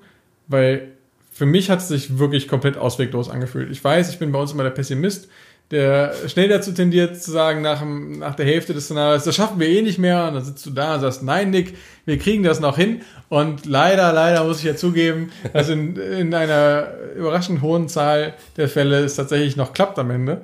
Aber in diesem Szenario, was wir heute gespielt haben, das war einfach, glaube ich, das komplett wir jeden Fall verloren, ja. Genau. Und das letzte Mal war ja dieser Gefängnisausbruch oder so. Und da war es ja so, dass dein Charakter irgendwie gefangen genommen wurde. Der hatte dann keine Items und ist dann in so einem extra Raum gestartet und wurde da hart verprügelt von den Orks. Und auch der Rest der Truppe war halt einfach massiv unter Druck. Also das war ja diese Szene mit diesen komischen Alarmanlagen, die man da irgendwie ausschalten musste. Ich weiß gar nicht mehr, was der Nachteil war, wenn die noch scharf geschaltet waren. Hat man Schaden bekommen jede Runde oder war das ein Gegner so ein Zeitlimit? Es gab glaube ich so ein Zeitlimit, was runtergetickt ist. Stimmt. Und irgendwie, wenn das auf Null war, hatten wir verloren. Auf jeden Fall war da so ein hartes Zeitlimit, so ein Counter, der immer wieder hochgesetzt wurde von uns, ähm, durch, durch Räume öffnen und so. Also es war ein Zeitlimit und die Gegner hatten einfach so super viele HP, ja. Genau, und wir haben dann wirklich halt versucht, dieses Zeitlimit, das waren irgendwie diese Alarm-Orbs, die man irgendwie aktivieren musste. Und das hat dann immer Aktionen gekostet, deswegen haben wir dann weniger Schaden gemacht und wir haben das trotzdem halt fokussieren müssen und haben deswegen wirklich auch sehr viele Lebenspunkte verloren und haben uns dann so mehr oder weniger in den letzten Raum gerettet. Und dann stand da auch noch ein Boss mit irgendwie vier oder fünf äh, Sidekicks. Und wir haben so alle aus dem letzten Loch gepfiffen. Und da haben wir einfach auch nur noch, also wurden wir auch nur noch verprügelt. Da hätte man jetzt noch sagen können, okay, mit anderer Taktik vielleicht irgendwie machbar. Aber heute, ja, das war einfach aussichtslos. Und ich weiß nicht so richtig, woran es liegt, weil ich hatte einfach das Gefühl, dass die Gegner einfach unfassbar viel stärker geworden sind im Vergleich zu den das hatten wir am Anfang irgendwie so Goblins und Orks und so, die waren halt alle wirklich sehr harmlos. Die hatten halt teilweise so 40, 50 AP. Also auf jeden Fall, weiß ich noch, am Anfang habe ich noch gedacht, Mensch, krass, unsere Helden haben mehr Leben als die Gegner. Und der, das ist halt längst vorbei. Unsere Charaktere bekommen auch einfach nicht mehr Leben dazu. Die, die ja. sind einfach, die haben immer noch die Start-HP. Und dann kommen da halt die Monster mit ihren 80 irgendwas HP, die Bosse noch weit über 100. Und die Gegner machen auch mehr Schaden als wir. Es ist eigentlich, also es ist eigentlich klar, dass das nicht funktionieren kann. Ich frage mich so ein bisschen, ja, siehst du da irgendwas, was wir anders hätten machen können? Hm, das ist eine sehr gute Frage. Also ich glaube, heute haben wir uns insgesamt wirklich nicht clever angestellt. Das haben wir ja vorhin auch schon gesagt, als meine Freundin kurz runtergekommen ist, dass wir äh, uns heute richtig dumm angestellt haben. Ähm, ja, schwierig. Also ich war ein bisschen überfordert bei dem vorletzten Szenario von diesem easy peasy, wir gehen da durch. Und so habe ich das Spiel auch so ein bisschen gespielt, so ja, ich gehe dann dahin, dann hau ich da drauf, ach cool, der Gegner ist weg. Und oh, da habe ich jetzt ein bisschen Schaden bekommen, buhu, ähm, zu wir werden komplett zerfetzt. Das war halt einfach so eine 180 Grad Wende, die eigentlich verlangt hätte, dass wir zu 100% taktisch wirklich die Züge durchplanen, das haben wir einfach nicht gemacht. Von daher müsste man es, glaube ich, nochmal probieren, wenn man das wirklich gut durchoptimiert. Aber ich bin bei dir. Ich glaube, selbst wenn wir das wirklich nahezu perfekt spielen würden, wäre das trotzdem ein knackiges Szenario, wo wir trotzdem ein bisschen Würfelglück brauchten. Und das fühlt sich irgendwie nicht so richtig gut an. Und das Grundproblem ist auch, ich weiß gar nicht, wie wir unsere Charaktere weiter verbessern sollten. Also klar kann man sagen, in der Stadt hätten wir vielleicht noch ein bisschen durchoptimieren können, was wir da kaufen. Vielleicht noch einen Zug eher so ein paar bessere Items holen können. Aber es ist dann auch alles nur so, da habe ich dann halt nochmal plus zwei auf den Wurf oder du. Pff ist jetzt auch eher nett. Bessere Fähigkeiten gab es auch nicht. Ich frage mich auch, ob das mit, also wenn man das mit echt vier Spielern spielen würde, ob es dann einfacher wäre, weil diese, diese, ich sag mal, Comrade-Charaktere sind ja schon gefühlt ein bisschen schwächer von den Fähigkeiten her. Also vielleicht ist es mit vier echten Spielern auch einfacher. Ja, keine Ahnung. Ich, also gefühlt ist es wirklich knackschwer und ist halt auch noch frustig, wenn man auch noch so Bonusmissionen vor die Nase ge gehalten kriegt die ich ja eigentlich gerne immer machen würde, um diese Bonusbelohnung zu kriegen. Und man denkt so, aber eigentlich schaffe ich nicht mal das normale Szenario. So. Und ich finde eher, das sollte dann so ein Fallback sein, so wenn man viele Sachen falsch macht, dann schafft man die Bonussachen nicht. Aber wenn man schon das Gefühl hat, wenn ich ein bisschen was falsch mache, schaffe ich die Mission nicht. Und die Bonussachen, keine Ahnung, wie ich da auch nur in die Nähe kommen soll, ja, es fühlt sich ein bisschen frustig an, finde ich. Ja, auf jeden Fall. Also, du hast vollkommen recht, wir haben uns heute nicht so klug angestellt, aber es war ja meistens so, dass wir halt einen Zug gemacht haben, gemerkt haben, ach Mensch, das haben wir irgendwie vergessen, wie der Gegner dann aktiviert und haben dann einfach den Zug nochmal rückgängig gemacht. Ne? Das ist so ein bisschen an der Grenze zu Cheese, wo wir halt ein bisschen das einfach gemacht haben, aber es war jetzt heute einfach auch schon spät und wir wollten dann jetzt das einfach, ja, das Szenario erschaffen und wir hatten ja auch lange nicht gespielt, da haben wir so ein bisschen uns selbst schön geredet, warum wir da jetzt ein bisschen, äh, ja, bisschen Für den, die für den Regeln, Podcast! genau, für den Podcast die Regeln gebeugt haben, um dann die Züge nochmal zu korrigieren, um dann diese extrem dummen Entscheidungen, die wir teilweise getroffen hatten, rückgängig zu machen, um es dann anders zu machen und trotzdem war es ja, also sind wir ja trotzdem untergegangen. Das heißt, klar, man hätte es jetzt trotzdem noch auf jeden Fall besser machen können als wir, aber das war ja jetzt nicht so, dass wir jetzt so eine Vollkatastrophe hingespielt haben. Und ich sehe einfach nicht, wie das hätte klappen sollen. Also wir waren halt nach dem ersten Raum, waren einige unserer Helden fast tot und da wären halt noch zwei weitere gekommen und in dem letzten auch noch wieder ein Boss. Ist mir nicht, ist mir nicht klar, wie das hätte funktionieren sollen. Also wir haben allein durch diese Mechanik, dass wir jede Runde 10 plus Schaden auf einem Charakter bekommen haben. Das war ziemlich genau das, was mein Heiler heilen konnte. Das heißt, das ist einfach, die Heilung ist damit komplett verpufft. Ist mir schleierhaft, wie das funktionieren soll. Ja, ich, ich stimme dir zu. Die, die, die Gegner haben viel krasser gelevelt als wir. Und ich weiß auch nicht, wie das sich im weiteren Verlauf der Kampagne dann noch darstellen soll, weil die Gegner waren jetzt alle Level 1 und es waren einfach nur die härteren Arten von Gegnern. Aber es gibt ja später auch noch dieselben Gegnertypen mit höheren Leveln. Und bei den Spielercharakteren, wenn ich das richtig gesehen habe, da ist mit Level 3 halt einfach Schluss, oder? Also es gibt dann halt, es gibt keine besseren Waffen als plus 3. Ja, es gibt natürlich noch die besseren Fähigkeiten auf diesem Playerboard. Und ich glaube, es gibt auch noch Level-Upgrades, habe ich auch gesehen irgendwie. Ich weiß aber nicht, ob die für Arena der Conquest sind oder für Tanaris Adventures. Habe nur die Karten gesehen. Ähm, Soweit sind wir einfach nicht gekommen. Keine Ahnung. Also ich, ich, ich, wie gesagt, es ist ja einfach, ich bin bei dir. Es ist wirklich bockschwer gewesen. Wir haben es natürlich jetzt nur mit einer Charakterkombination probiert. Kann ja sein, dass es, dass wir gerade irgendwie Pech hatten oder die falschen gewählt haben oder was auch immer. Aber ich fand es auch wirklich krass, krass schwer und ja, Punkt. Also, wie du sagst, wenn die Gegner dann irgendwie 70, 90 HP haben und wir irgendwie gemeinsam, wenn wir auf einen Gegner draufgehen, irgendwie vielleicht mal 30, 40 Schaden machen in die Runde, wenn es gut geht, aber da nicht ein Gegner mit 90 HP ist oder 70, sondern irgendwie drei oder vier, das muss ja einfach rein rechnerisch schon sieben, sechs, sieben, acht Runden dauern, indem wir die ganze Zeit draufkriegen. Also, ja, ich, das hat ja auch nichts mit taktisch positionieren zu tun. Ist ja nicht so, dass du irgendwie doppelten Schaden machst, wenn du von hinten angreifst oder so. Und du triffst sie da mal ein bisschen besser oder sowas. Also, ja, die Boni für taktisches Verhalten sind dann einfach nicht groß genug, dass man daraus irgendwie doppelt so viel Schaden macht. Deswegen, ich bin bei dir. Ich wüsste auch nicht, wie wir das hätten schaffen sollen. Wirkt für mich nicht richtig durchgetestet. Ja, was ich vorhin halt meinte schon, ne? Die Gegner haben mehr Leben und machen mehr Schaden als wir. Das heißt, die einzige, äh, ja, das einzige, die einzige Variable, die man noch hätte, wäre ja die Anzahl. Aber es sind ja auch genauso viele Gegner, wie wir Helden haben in der Regel. Das heißt, es ist einfach, also rein rechnerisch geht das halt nicht auf. Also es gibt da keine Optionen, meiner Meinung nach, wie man das wieder ausgleichen soll. Weil es halt, wie gesagt, keine taktischen Möglichkeiten gibt, um dann noch irgendwelche Boni zu bekommen, die jetzt über eine höhere Trefferwahrscheinlichkeit oder sowas hinausgehen. Das heißt, mir ist nicht klar, wie das funktionieren soll. Ja, Also, Ja, ist so. Also es ist ja auch, also das hätte ich vielleicht in dem Vorspoiler-Teil nochmal sagen können. Ich finde, man sieht daran auch, wie wenig Leute das Spiel gespielt haben. Man findet einfach überhaupt keine Boardgame-League-Threads zu irgendwas, ne? Also ist halt, und das ist halt, ich meine, das ist mit 1,7 Millionen geplätscht worden, ne? Das ist jetzt wirklich wenig, ne? Äh, äh viel. Also das ist ein Riesenbetrag, Entschuldigung, viel Geld, ne? Und klar, es sind teure Spiele, aber es gibt auch deutlich teure Spiele, ne? Das war schon eine der erfolgreichsten Kampagnen auf Kickstarter 2020. Und es gibt kaum Foren-Threads zu Fragen, wo ich mir denken würde, okay, die sind jetzt irgendwie naheliegend. Also ich glaube nicht, dass viele Leute da schon weit sind und ich bin mal sehr gespannt, ja, wie da so in zwei, drei Jahren der Löwen sein wird. ja, also ich bin wirklich ein bisschen ratlos, wie das funktionieren soll. Und das ist halt selten. Also meistens ist es so, dass wir entweder ganz gut mit den Spielen klarkommen oder uns zumindest klar ist, dass wir falsch gemacht haben. Aber bei dem Spiel, ich bin wirklich an dem Punkt, wo ich mich frage, ob wir irgendwelche Regeln missverstanden haben. Ich habe vorhin schon überlegt, ob es vielleicht so ist, dass die Differenz beim Würfeln, ne, der, der, wenn man halt hochwürfelt, ob das noch auf den Schaden drauf addiert wird. Aber es kann ja auch nicht sein, wenn das bei den Gegnern auch so ist, dann sind wir nur noch schneller tot.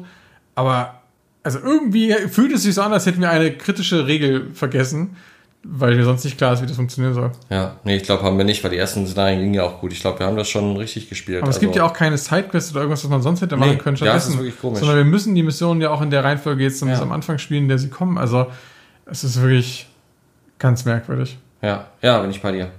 Bin ich bei dir. ja, vielleicht hatten wir vorhin auch angeteasert in diesem, in diesem Szenario, in dem letzten, was wir als einfach empfunden haben, wo du ja auch so ein bisschen angeteasert hattest, dass die Mechanik da so ein bisschen komisch sich angefühlt hat. Da war ja die Prämisse, dass wir auf diesem, also dass wir einen Wagen mit Nahrungsmitteln haben, den wir bewegen können, indem halt ein Charakter auf dem Wagen stehen bleibt und dann seine Bewegung nutzt. Und dann bewegt sich der Wagen, der Charakter, der draufsteht, und alle anderen Charaktere, die auf dem Wagen zu dem Zeitpunkt draufstehen. Und das kam uns ja sehr entgegen, weil wir einfach in unserer Gruppe drei Fernkämpfer haben. Das heißt, wir haben dann immer einen abgestellt, der das Auto gefahren hat, so haben wir es genannt. Das war dann bei uns der, der Tank-Charakter, weil der ja sowieso äh, nicht angreifen konnte von dem Fahrzeug aus. Und die anderen haben halt geschossen. Und das hat sehr gut funktioniert, weil die Gegner dann einfach nicht rangekommen sind. Ne? Die konnten dann halt einfach teilweise gar nicht aktivieren.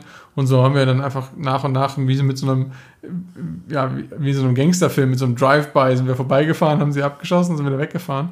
Und das war dann dadurch sehr einfach. Aber auch in den, dann waren es so mehrere Abschnitte, Levelabschnitte. Ne? Im ersten war es ja noch relativ offen. Und da haben wir die Taktik ganz durchgezogen. Und ich glaube, im zweiten oder dritten äh, Abschnitt dieser Karte, oder dieses einen Szenarios, sind wir dann ja auch von dem Wagen abgestiegen und haben die Gegner angegriffen. Und es war trotzdem wirklich total gut zu handeln.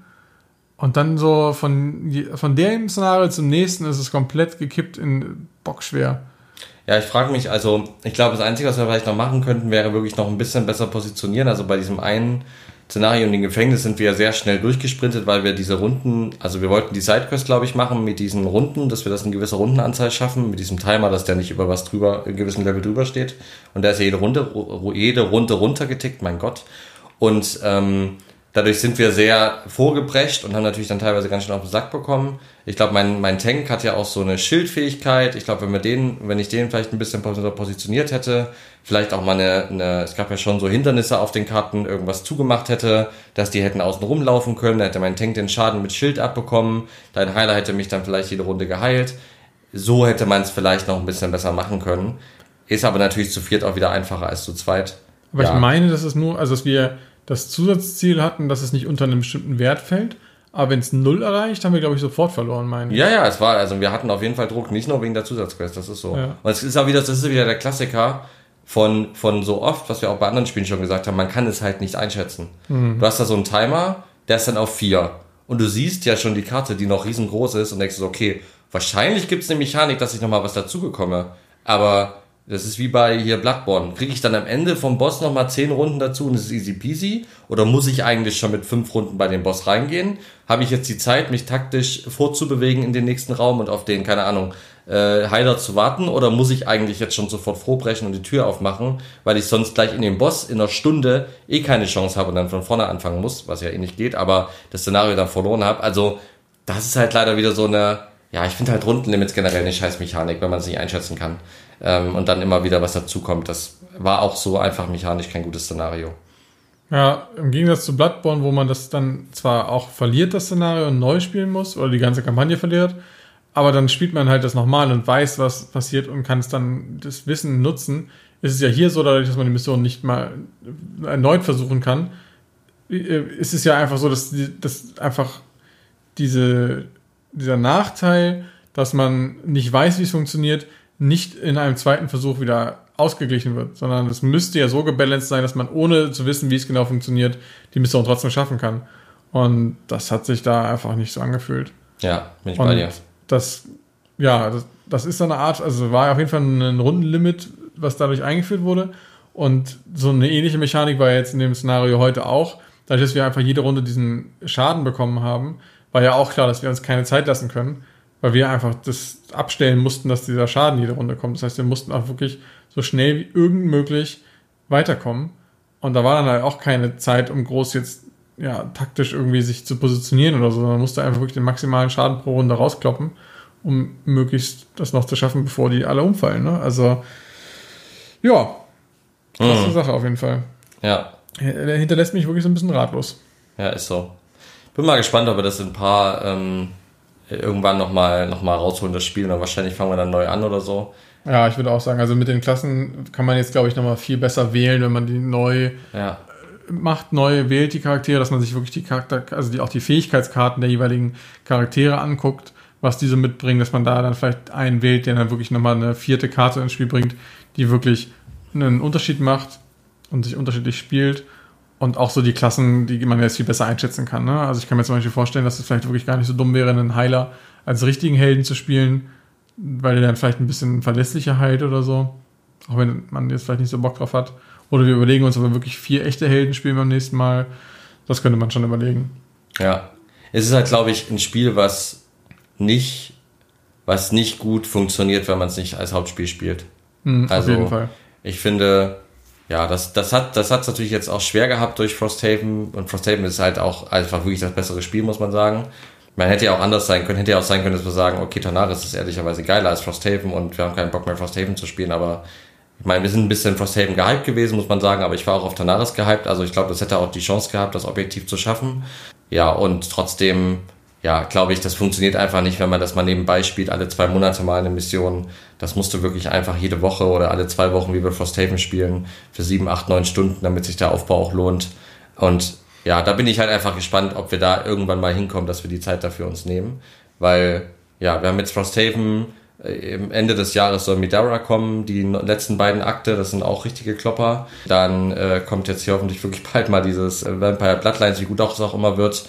Nächstes Jahr kommt dieses Weltraum, mir fällt es gerade nicht ein, habe ich dir auch schon ein paar Mal gezeigt. Vanguard? Äh, Vanguard, genau, was ja, also in- jetzt kein Dungeon Crawler ist, aber auch so ein langes Kampagnenspiel mit Story. Also da kommt Shadows of Brimstone äh, im Sommer, wollen wir ja kaufen. Also da sind jetzt so viele krasse, zeitfressende Spiele, die kommen. Und man muss, glaube ich, ich bin gespannt, ob das nochmal auf den Tisch kommt. Ähm, also ich glaube, ich werde es nicht, würdest du es verkaufen? Schwer zu sagen. Also ich würde auf jeden Ich Fall lieber erstmal Dungeon Universalis verkaufen. Das ist eine eigene Folge. Da machen wir noch eine Folge zu, wenn das der Nachfolger kommt. Das finde ich zum Beispiel, fand ich besser als Tanaris tatsächlich. Habe ich mehr Spaß gehabt. Aber gut, es ist zu lange her jetzt. Ich weiß es nicht. Ich bin zwiegespalten. Also ich glaube, die, ich fand die Produktionsqualität von Tanaris einfach noch besser. Hm. Und ja, es ist schwer zu sagen, müsste man nochmal reinspielen. Ja, verstehe Der. Nachfolger von Dungeon Universalis äh, kommt irgendwann, hast du schon gebackt, oder was? Ja, ja. Natürlich. Also Nachfolger nicht, das ist ein eins, ich, ich muss, müsste nachgucken, bin ich jetzt nicht darauf vorbereitet, äh, haben wir ja nicht auf der Agenda gehabt, aber kommt mit auch nochmal mehr Missionen, einer neuen Kampagne und irgendwelchen Verbesserungen auf jeden Fall. Aber es ist mehr so ein Upgrade-Kit als jetzt, also man hätte es natürlich auch komplett neu backen können, aber es ist mehr so ein Upgrade-Kit mit zusätzlichen Inhalten, einer Erweiterung und so. Ja. Aber wie gesagt, ich fand es ein cooles, ein cooles Spiel. Würde ich gerne nochmal spielen. Aber ist Thema für einen anderen Podcast. Sehe ich aber ehrlicherweise auch nicht in den Top 5 großen Spielen, was wir als nächstes spielen. Ich auch nicht. Aber würdest du Tanaris Adventures verkaufen? Müsste mal gucken, was es bei Ebay gibt dafür. Genau, kommt Also, ein bisschen darauf an, wie viel du von deinem Invest jetzt wieder rausholst. Ne? Wenn du da jetzt irgendwie mit, weiß nicht, 100 Euro Minus rausgehst, würde ich es nicht verkaufen. Da, ne? Also das ist ja dann irgendwie das, nicht, das lohnt sich ja dann nicht. Wenn du das jetzt aber halt irgendwie sogar vielleicht mit Gewinn verkaufst, dann würde ich mir das sogar überlegen. Ja. Ja, ich gucke gerade mal so ein bisschen. Ja, so um die 200 Euro. Es gibt auch ein paar größere äh, Pakete, aber das sind dann die mit All-In irgendwie für 500, 600 Euro, die da weggehen. Ja, ja, muss ich mal gucken. Ja. Also eigentlich würde ich es äh, tendenziell nicht verkaufen, aber ja, jetzt wenn ich so drüber spreche, wie gesagt, frage ich mich halt, wie wahrscheinlich ist, dass es nochmal auf, auf den Tisch kommt. Ja, muss ich mal nochmal ein bisschen, ein bisschen drüber schlafen. Auf jeden Fall haben wir jetzt den Podcast dazu gemacht und ich glaube, liebe Hörerinnen, liebe Hörer, erstmal cool, dass ihr es bis hierhin geschafft habt.